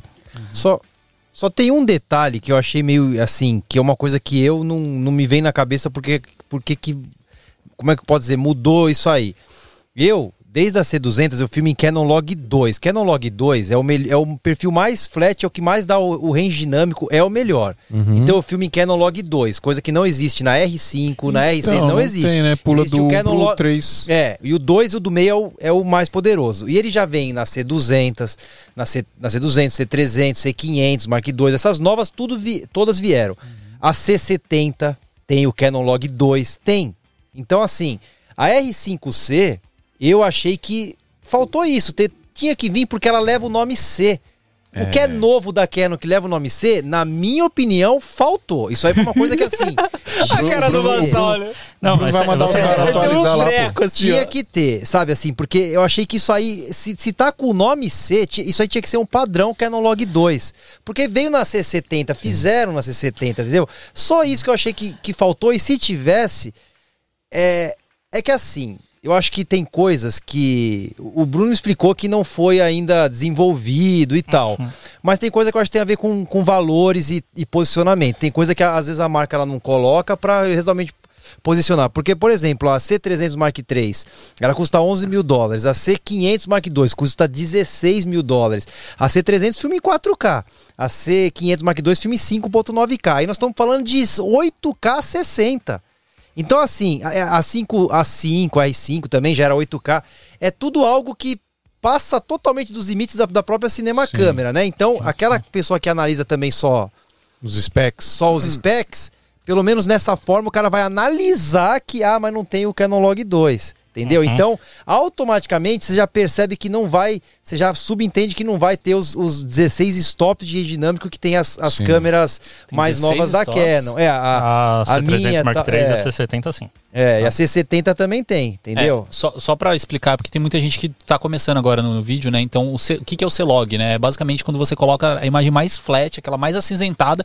Você já deve ter visto algum vídeo do- da galera fazendo color, que tá aquela imagem cinzentada, né? E vai tipo, ah, agora tá colorido, olha como eu sou É mais colorista. faço pra impressionar essa Tá aplicando o loot. O André Só aplicar o loot, gente. É, apliquei o loot. The power of Mas color é, a- o C-Log ele sempre foi considerado um- a- o melhor perfil flat, né, que tem de, de captação, né, que é o Não. que mais salva. Então, o, o Canon Log, né, o Canon Log em si, ele surgiu com a C100, com a C300, Uhum. é, e ele nem tinha o nome de Canon Log originalmente, ele era um perfil chamado Cinema, mas era o Canon Log. É, é, qual que era a diferença da época, né, lá, a gente tá falando de 10 anos atrás, 2012, parece que não, mas 2012 foi um ano também que... que tá aí, né, já Fez as uma revoluções. década. É. E era tudo 8-bit, basicamente. Então, o Canon Log, ele conseguia resolver dentro do 8-bit um alcance dinâmico maior já. É, quando a gente fala de alcance dinâmico, quando para muita gente vai parecer pouco, mas 12 stops em 8-bit absurdo. é absurdo. É. É muita coisa. O que, que é os 12 stops? O- o- a gente tá falando. do- quando a gente fala de 12 stops de alcance dinâmico, a gente tá falando a diferença entre o ponto mais claro na imagem e, e o ponto mais escuro. Quantidade Antes de de pontos do preto pro absoluto preto pro o branco absoluto. É, quando você É, filma aquela isso é um- imagem que é- tá sombra e tá o sol É. lá explodindo, né? Quando a você gente consegue tava- resgatar. Exato, a gente tá falando disso aqui de uma forma muito simples, também dá um podcast inteiro só Sim. pra falar disso. Ou uma aula do OV Makers. Mas o. Agora você fala assim, ó, paga nós, amigo. Mas o. O, o Canon Log em si, se você pegar TV, imagem de televisão, programa ao vivo, link tipo ao vivo, quando você vai ver, tá lá. Repórter no meio da Paulista, meio-dia e tal, daí você olha lá o céu tudo estourado. Por quê? Sim. Uhum. Porque é- aquilo é TV. TV não, nunca passou de 10 stops. Tipo, 10 stops é muito pra uma televisão, né? É- Então, é, então. A gente tá falando, ó, o padrão de TV são 7 stops. A gente tá falando que tem um dobro aqui. Pô, tá acontecendo uma parada engraçada até nos jogos de futebol, que os caras estão botando uns caras com, com câmera mirrorless no campo de gimbal. É, eu Pra- vi uns. Jogo de pegou o futebol? bastidor mostrando. o Isso, cara e é né? muito diferente a imagem, né? Tá na câmera padrãozona lá, que tá na E arquibancada sabe quem ali. começou isso? Ah. Super Bowl. Super Bowl, Super e Bowl. Fórmula 1. Fórmula 1 tem também? Eu tava falando pro, pro André hoje, tipo, o meu sonho, assim, como, como transmissão ao vivo, é ser, tipo, um dos diretores ou, tipo, um dos cabeças de uma transmissão de, de Fórmula 1. Cara, deve ser muito louco uma transmissão de. Você não vai Fórmula conseguir, não. Você vai explodir, Adriano. Cara, eu, eu falo Você- porque você assim, Cê- explode. não, não, você viu como eu tenho um parceiro da hora. Esse é meu sonho. Mano, Você ele não é vai muito conseguir. estressado. Ele é muito estressado, velho. Você vai explodir. Você Não, eu vou falar que vai derreter, mano. o- o- eu vi como que é um, um, um áudio da galera da Sky fazendo a transmissão da Fórmula 1. É um caos. Eu não consegui entender o que estava acontecendo. Eu não consegui. Porque tem uns Ah, quatro ou cinco diretores falando ao mesmo tempo. É, é- é muito Já bizarro. começa por aí, você não vai ser só você, vai ser você e mais quatro. Não, não, é, Não, é é que porque de- é um é- dos diretores, é um dos cabeças. Não, é, é, que, é bem dividido. é que deve negócio. ter, tipo, o cabeça master com os cabecinhas. Não, você tá, você tá Temos falando técnicos de profissionais Você aqui. tá falando de 80 câmeras rodando Cabeça no negócio, massa e mano. ca- é e os Não, agora eu, eu vou falar que o que me impressiona. Cabeçudão lá. Cabecinha 18, conta pra cabecinha 18. o cabeçudão. Conta pra cabeça 10. Mas o que me impressiona são os caras que fazem uh, as pan. O cara tá na curva, daí passa Sim. lá o carro Mano. 300 e o cara faz a. Ele acompanha o carro, o cara velho. o- não, é- viralizou um vídeo essa semana do cara acompanhando a bola de basquete. Viu aqui? Não, então, eu, quando eu falo que os, Ah, o-. Ele é, ali- o cara é alienígena, mano. os é profissionais, é. os Parece um profissionais bagulho que tá, de, tá pescando, né? de, é, de transmissão esportiva, eles são os melhores. É porque a câmera tá te cortando o banco, meu mano. assim, meu. Não, mas são os melhores operadores de câmera de TV. São os de transmissão esportiva. Não tem os caras É, você melhores. vê os Cê- cara- cê já viu você uns- vê os caras, um- é, assim, catando no zoom, tipo, mexendo. Sim. Mas no zoom, assim. Sim, mano. A gente vai no Sim. zoom, fala, faz assim e fala, nossa, foi pro Matagal. Pera aí, volta, Mano, eles preveem o movimento do, do bagulho. Você já- eles já é, sabem pra porque onde muito vai. treino, Você já é viu treino, o treino dos caras pra eles mexerem? Porque assim, é, eles têm essas manoplas que você Sim. gira, né, pra, pra ir pra cima, pra baixo, pro lado. Tipo canhão de Que- guerra. como que é o nome? Servo? Tá, é o servo. É, e aí, tipo, o. e aí o cara vai fazer o treino, ele coloca um laser na ponta da cabeça Não, do. aí, mas aí é outra coisa. O que que é? Esse é de movimento de câmera.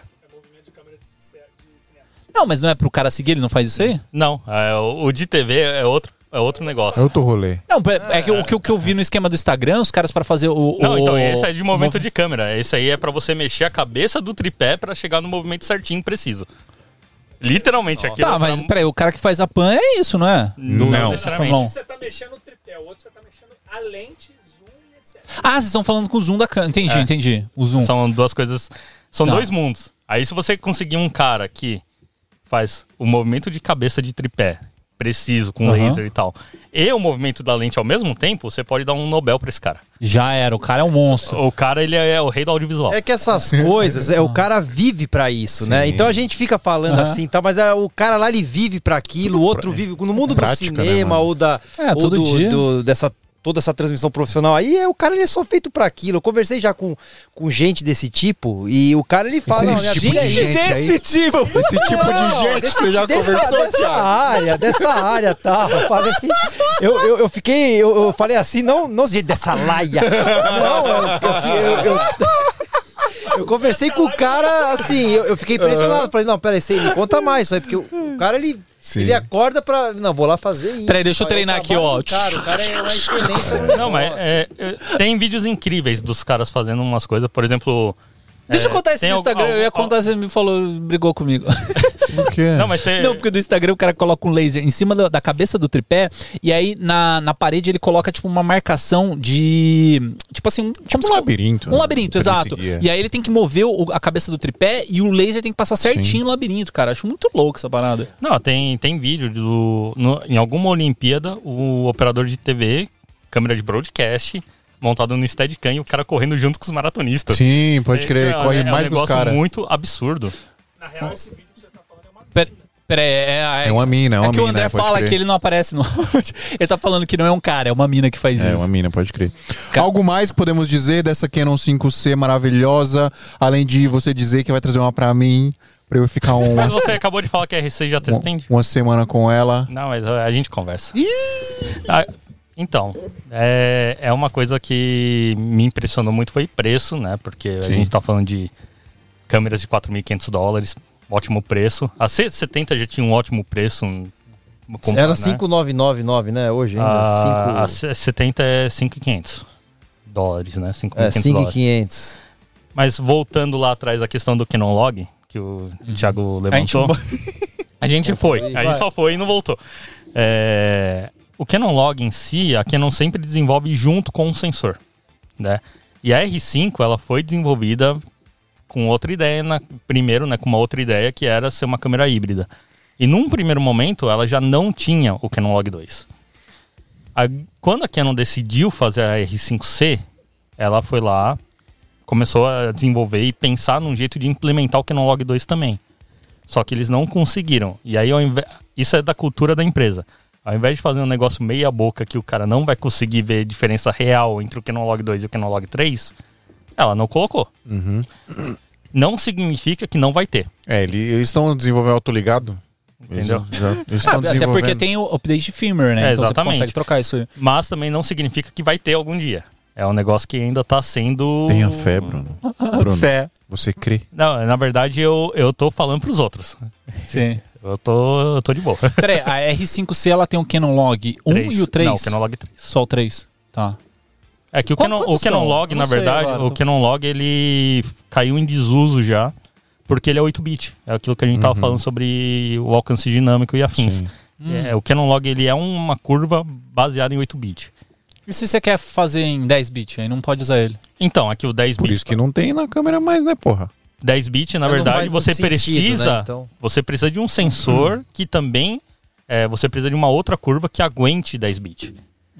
E daí por isso que você tem o Agora, o, só- o, Só o uma, Log 3 pra- uma 2. confirmação. Quando você filma todos esses oversamples de 8K para 4K, então você tem esses 4K super nítidos, eles estão gravando em 422 10 bit. Isso. Então, essa é uma, é uma diferença que você tá vendo que é, que, que mostra e justifica, por exemplo, eu uso a C303. Ela é uma câmera que tá quase três vezes mais que essa aí. Ela filma só em 4K. Só que eu tô filmando, eu tô filmando em 4K em Cinema Raw Light em 4K com 16 stops e 12 bit. Por isso O que 12 demora a bit. noite toda pra Não, renderizar. o é- vídeo. não é, ela é, ela é leve. Ele- ela é leve. Esse arquivo é considerado leve. Não é do mais leve, mas não é. Nem Uhum. é leve. É- roda fácil nos, nos seus, nas suas máquinas, nas nossas máquinas. Ou compra sua máquina. Nas maquininhas lá. do, É. do tipo lá que eu uso. E o- e o- então, assim, o 12 bit pro 10 bit, quem conhece ali, quem sabe, é, eu, eu diria que é assim. Você não, você, você não percebe a diferença do 10 bit pro 8 bit? Você percebe, não percebe? Você- Sim, dá pra perceber. o 12 pro 10 é a mesma percepção. Ah, mas eu, Tipo, E aí é, assim, você percebe, é nítido. Então, mas você quando- percebe olhando ou você consegue? Olha, não, olha, você olha, ver, percebeu nitidão. na hora. Por Dá? isso que, que quando as pessoas falam assim, nossa, seu vídeo é muito tal, tal, tal, é muito bonito, os vídeos, como é que seja? É isso, cara. Eu uso o do 4K, é o 12 bit, é, que, é, que é uma coisa acima, é um RAW 12 bit que desde a C200 gera uma imagem linda. É uma imagem que ela sai fora da- dessa, dessa curva toda. Sa- Eu, eu, eu diria assim, ela sai dessa conversa aqui. Nós estamos conversando uma outra coisa. Não, mas Esses tipinhos aqui de Não, é, câmera. é verdade, é verdade. Sai. Sa- sai do negócio, entendeu? Não, mas, então, é, tem um outro detalhe aí que justamente o RAW, né? Isso o Cinema RAW Lite ele não sofre chroma subsampling. Então a gente tá falando de 422 10 bit, mas a gente tá falando que seria o equivalente a um 444 12 bit. é, não, não se fala, isso é uma coisa que eu aprendi com ele. Quando você tá falando de 2 bit, 12 bit RAW, tal, não se fala em 4, não, nem se fala mais em 420, 422, essa, É porque é RAW. esses números você É some RAW, já, sim. entendeu? Ah, porque o 444, 422 é, Então- quando é, então, o que que que que eu quero dizer- é compressão, né? É, o que, que, eu, o que, eu tô querendo dizer com isso, que é o, a questão da R5 e a, e a e tal. Quando você parte para essas câmeras, eu, eu penso assim, a R5, você tem um 4K maravilhoso em, em 120 frames, em o 4K em, em 30, em 24, tal, tudo maravilhoso para você usar. O RAW é 8K. Então você acaba não usando. Você acaba não usando, entendeu? Então o que acontece? Essas câmeras de cinema que nós estamos falando, você é é um 4K que é no nível máximo que você tem para você ter uma qualidade máxima. É, o, oi- o 8K da R5, se você não usar ela, você já não vai ter esse benefício que seria do, do, do 12 bit e tudo mais, entendeu? Só que quando você vai tipo, qual, qual é a chance das pessoas aqui no Brasil esse ano usar o 8K 60 dela? Então você tem que entender que você está pegando uma câmera para usar os maravilhosos oversamples em 4K que ela vai proporcionar em tudo quanto é, é, FPS. E com, e, e com o, o- a- como é que fala? O menu inteiro de cinema. Quando muda para fotografia, o menu inteiro fotográfico. Então, ela tá com um preço assim que é- é- ela, tá, ela tá muito barata, a verdade, porque ela vai entregar. Na Sim. minha opinião, é uma câmera vou- assim que ela, ela é exatamente a- acima de. Ela é acima do que, do que tudo que tem hoje para nesse nessa faixa de preço pode entregar de. Pelo menos que eu enxergo aí de qualquer outra marca. Posso fazer entendeu? uma pergunta muito polêmica? Vou envolver outra marca aqui. A Pocket, a 4K, ela entrou assim explodindo porque ela veio com 1.290 dólares, é isso, né? 1.290 dólares. A R5C tá vindo com 1.500 dólares, lógico, assim, muito mais qualidade. 1.500 muito mais- dólares. de onde você tirou 4.500, isso? 4.500 dólares. Peraí, Tá qual, qual que é 1.500 dólares? Nenhuma. Nenhum, de onde você Então eu tô tirou isso? viajando. Esquece tudo que eu falei, essa parte foi cortada do podcast. Ó, eu vou, Não, eu vou peraí, dar um... a- agora eu fiquei confuso. A R6, ela é 2.500 dólares. Isso. A R5, ela é 4... 3.900. 3.900 dólares. A R5C 4.500. fica 4.000. acima da, da R5. Enten- Entendi agora. 4.500 dólares. Mas eu queria falar um, um negócio. Ano passado, o Thiago queria comprar uma R6 e eu não deixei. já, tá- já até sabe até onde vai isso aí. Ai. Justamente porque eu sabia da R5C já. Você já sabia, já, seu safado. Não, mas assim, eu, eu sou. Mas eu não falei nada. Mas eu não falei eu, nada. eu tenho, só sabia e falei, eu não tinha em mente, eu sempre falei pra ele, eu tenho em mente, até hoje, né, a trocar a minha por uma C502, que na minha opinião ela é ainda a melhor, ela é, né, lógico que ela é, né, a melhor câmera da Canon fabricada pela Canon hoje, não, não tem pra Masterpiece. ninguém, é a, é a C500 Mark, é, Mark II. Mas a minha, só que assim, eu já usei a minha C500 Mark, eu já usei uma C500 Mark II por 15 dias no meu workflow, falei, deixa eu fazer dois vídeos do meu canal, vamos ver como se sai. Aí o tempo de renderização é maior, porque ela é 5.9K, o arquivo é muito maior. Um vídeo meu de 10 minutos com os B-rolls tal, 700 e tantos gigas eu, eu, eu tinha. Aí, sabe? Então, assim, é, é complicado já partir para isso nesse. em 2022, vai. É complicado. E a minha, que ela filma em 4K, é, e tem uma imagem maravilhosa, ela vai bem no meu workflow Sim. ainda. Então eu falei, eu posso fazer uma besteira. Só que por uma fração de valor de uma C500 que eu penso ainda em, em trocar, tirar minha C minha C300 e partir de uma C500, hoje eu, eu, eu preciso testar antes, mas eu- a minha ideia talvez é manter a C300 3 por mais dois, três anos e ter uma segunda câmera junto comigo. E aí essa aí me atende. Só, Ou até a C70 que você precisa, né? A É. gente tem que falar. Eu Ela, coloquei ela aqui pra gente falar. É, dela. a fala aí. C70 eu já Fala aí, tive que ela, já né? tá. Aí eu. quanto, quanto tá a C70? Só- só- 5.500 dólares. 5.500 dólares a C70. A, C, a C200 bonitona e ela, né? C70. A C200 e a C70 estão no mesmo valor. É 5.500 dólares. Tá. Mas a, a C200, é, eu acho que são câmeras um, para públicos diferentes, assim. Tá. Porque, assim, a C200 ela foi lançada em 2017 pensando já em só ter o RAW como gravação. O codec principal era o RAW. Entendi.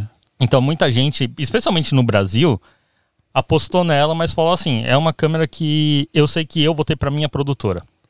O, Ela é fluxo de- 880, sabe? o fluxo assim? de trabalho dela é, é mais exigente, já era mais exigente na época. Hoje ela seria muito melhor aceita, A C200. a C200. Tá. A C70, ela fez o caminho inverso. Ela veio com um codec Mostra aí, intermediário, Essa é C70, mostrei. É. ela Um veio tanquezinho com um monstro. codec intermediário, que é 422 10 bit, e agora vai ter uma atualização de firmware que vai adicionar o Cinema Raw Lite nela também. É, e a pegada dela é outra do que a C200. É. Beleza. A, a C300 Mark III e a C500, qual que é a margem de preço delas? É 11 mil 11 e dólares 16. e 16 mil dólares. 16 mil dólares. É. Só que são Tá. câmeras para produções maiores ou para o canal do Thiago. Sim, não, não. é- não, mas assim, é que, é que eu tô tentando encaixar na minha cabeça aonde que vai entrar o, o público da, da R5C. Ele vai entrar na galera que já tá no cinema, a galera que tá na, na produção. Quem, quem que é o público específico da R5C? Quem quiser comprar ela. Não, sim, mas assim, tipo, quando, quando a marca faz um- um- uma, um- uma câmera, ela tem meio que o, o fluxo, certo? É, a gente pode falar que a R5C e a C70 elas são câmeras que têm um público muito parecido. Mas a C70, por mais que ela tenha esse formato menorzinho e tudo, ela não é uma câmera fotográfica. Certo. Então ela não atende o público que quer uma câmera que faça os dois. Entendi. A R5C ela já te- atende esse público. A R5C é uma câmera que é, é uma câmera de cinema, genuinamente falando, tanto que ela tem o firmware da- das câmeras de cinema da Exatamente. Canon, mas também é uma um monstro de uma câmera fotográfica para o Exatamente. cara ter as duas Eu no acho, que é, eu acho que é assim. A, a R5C, ela é a que mais faz bem os dois trabalhos sem fazer um só e não ter o outro. Entendi. Não é isso? Eu, eu acho que ela é Entrega isso. o melhor entendeu? dos dois mundos. É, porque, por exemplo, a a C70, ela faz muito bem o lado do cinema, faz muito bem. Só, é, tanto é que ela tem os- o Canon Log 2, os 16 stops, é, o DigiO, que é o sensor da, da C300, é o mesmo sensor da C300 Mark III. Ela é impressionante, mas ela não tira foto. Ela é específica disso. A, a R5C, ela, ela, ela consegue fazer um lado muito bem e o outro muito bem, mas ela não, ela não chega no, no que fa- é, ela não chega no, por exemplo, no que uma cinema câmera da, da própria Canon, que é só isso faz. Sim. Ela não chega. Entendeu? Por isso que ela, não- na verdade, ela tem o mesmo. Ela, ela é um pouco mais barata que a C70. Ela é quase igual, mas ela é um pouco mais barata. A 5C, na verdade, é os caras que vai comprar, os caras faz review de Minecraft, entendeu? Sim, os caras de Minecraft é muito dinheiro. Bruno, podemos? Podemos. Muito obrigado, viu? Muito obrigado por tudo, cara. Você é um cara muito legal. Você é um cara muito legal. Tiagão, você também, velho. Obrigado. Obrigado por ter vindo mais uma vez aqui, né? Ô, é Esperamos- demais. é muito bom, é né? muito bom. Estaremos juntos nos eventos aí, né? Que Opa. estão por vir. Vamos que vamos. Pois Olha. é, estaremos juntos novamente lá é, nos eventos todos que vão acontecer este ano. Muitos Estaremos. eventos. tem muito Você lembra evento de todos os eventos, cara? Não fala Não, que que venham todos. Eu É tive, uma volta dos reunião, eventos. eu tive uma reunião de marketing hoje, cedo, Ah. e a gente mostrou o calendário de eventos. Tá pesado. Esse ano vai vir monstro. Ó, tem Pesado. Select, tem Filmicon, tem um Ed Semana Brasil, BC, 7 Expo. tem a É a 7, a 7 Expo, pode crer. tem a a CC, como que é? A, a CC Expo. CC, CC Expo. Ah, inclusive, cre- creators. eu vou palestrar no CC Expo. Você vai palestrar? Aê. Ah, moleque. Eu também vou. É, então, você- Todo ó, ano ó, os ó, caras um, são um os plug não, não solicitado aí, mas Rubens, joga na conta aí. Rubens, Rubens, manda um, uma DM. mensagem pra nós. Ó, deixa eu fazer um comentário rapidinho que você falou de Power Bank, cara. É, é uma dica nada a ver, mas tipo, eu comprei essa parada aqui, ó. Nossa, AliExpress. O tamanho disso. Cara, isso aqui é genial. Os moleques jogaram no, no grupo falaram, cara, isso aqui alimenta minha, minha câmera aqui Parece por um tipo perfume, seis É uma horas. bateria V-mount, isso É. aí, sem o encaixe V-mount. É, é 65 watts de potência, você Parece compra um no. AliExpress. Aí você pode alimentar um monte de coisa. Seu- meu celular aqui ele dá tipo, acho que umas quatro. Dá pra carregar o cinco- MacBook? Dá. Já carreguei. Ele dá quase duas cargas no MacBook, completa assim. Mas ele Aí- alimenta Pesado. o MacBook ligado? Sim. Ah, não, é, que é o MacBook assim, tipo, você não precisa colocar na carregando, né, vamos dizer, mas assim, se eu deixar ele e o MacBook, o MacBook não de- não baixa a Tá, bateria. é isso que eu queria saber. É. Porque se ele funciona, possivelmente ele funciona R5C. Então, é isso, cara. Esse carinha aqui, ó, AliExpress, vocês compram aqui, ó, usa o código do fio aí. Mas ó, se explodir a câmera de vocês, não tem nada a ver com isso. Mano, é Galera, bom. muito obrigado pra você que nos assistiu até agora. Lembrando que este singelo podcast é um oferecimento do portal do Equipe. Se você quer comprar equipamento usado seminovo ou vender o seu equipamento usado seminovo com segurança, sem risco de tomar golpezinho do Pix, vai lá em portaldoequipo.com.br. Muito obrigado a Canon por ceder as câmeras pra gente entregar esta qualidade maravilhosa aqui pra você. Tem bastidor aí pra mostrar pra galera? Bastidor? Vamos lá. Bora, Drico. Aí, aí, ó. bastidor. Olha aí, olha os bastidores. Tá tudo travando aí hoje, hein, Adriano? Pelo amor de é a Deus. GoPro, a GoPro, a GoPro morreu. Mas ó, temos aqui o patrocínio de Canon para É esse episódio. Isso. E se você não é inscrito no canal, se inscreve aí, por favor. Muito obrigado por ter assistido até agora. Faz de conta que esse like aí embaixo é um rec. Aperta ele, não dê rec investido na nossa live. E muito obrigado e até semana que vem, né? Isso aí, cara. Semana É que vem que a gente estará com quem? Com quem? Com quem? Com quem? Com quem? Semana que vem não sabe ainda. Não sabe Não ainda. sabe ainda. É secreto. É, secreto. é isso, não sabe ainda. É isso tá aí. bom, mas semana que vem nós estamos aqui e queremos você aqui também. Tá Bora bom? nessa. Tic flex, tic flow.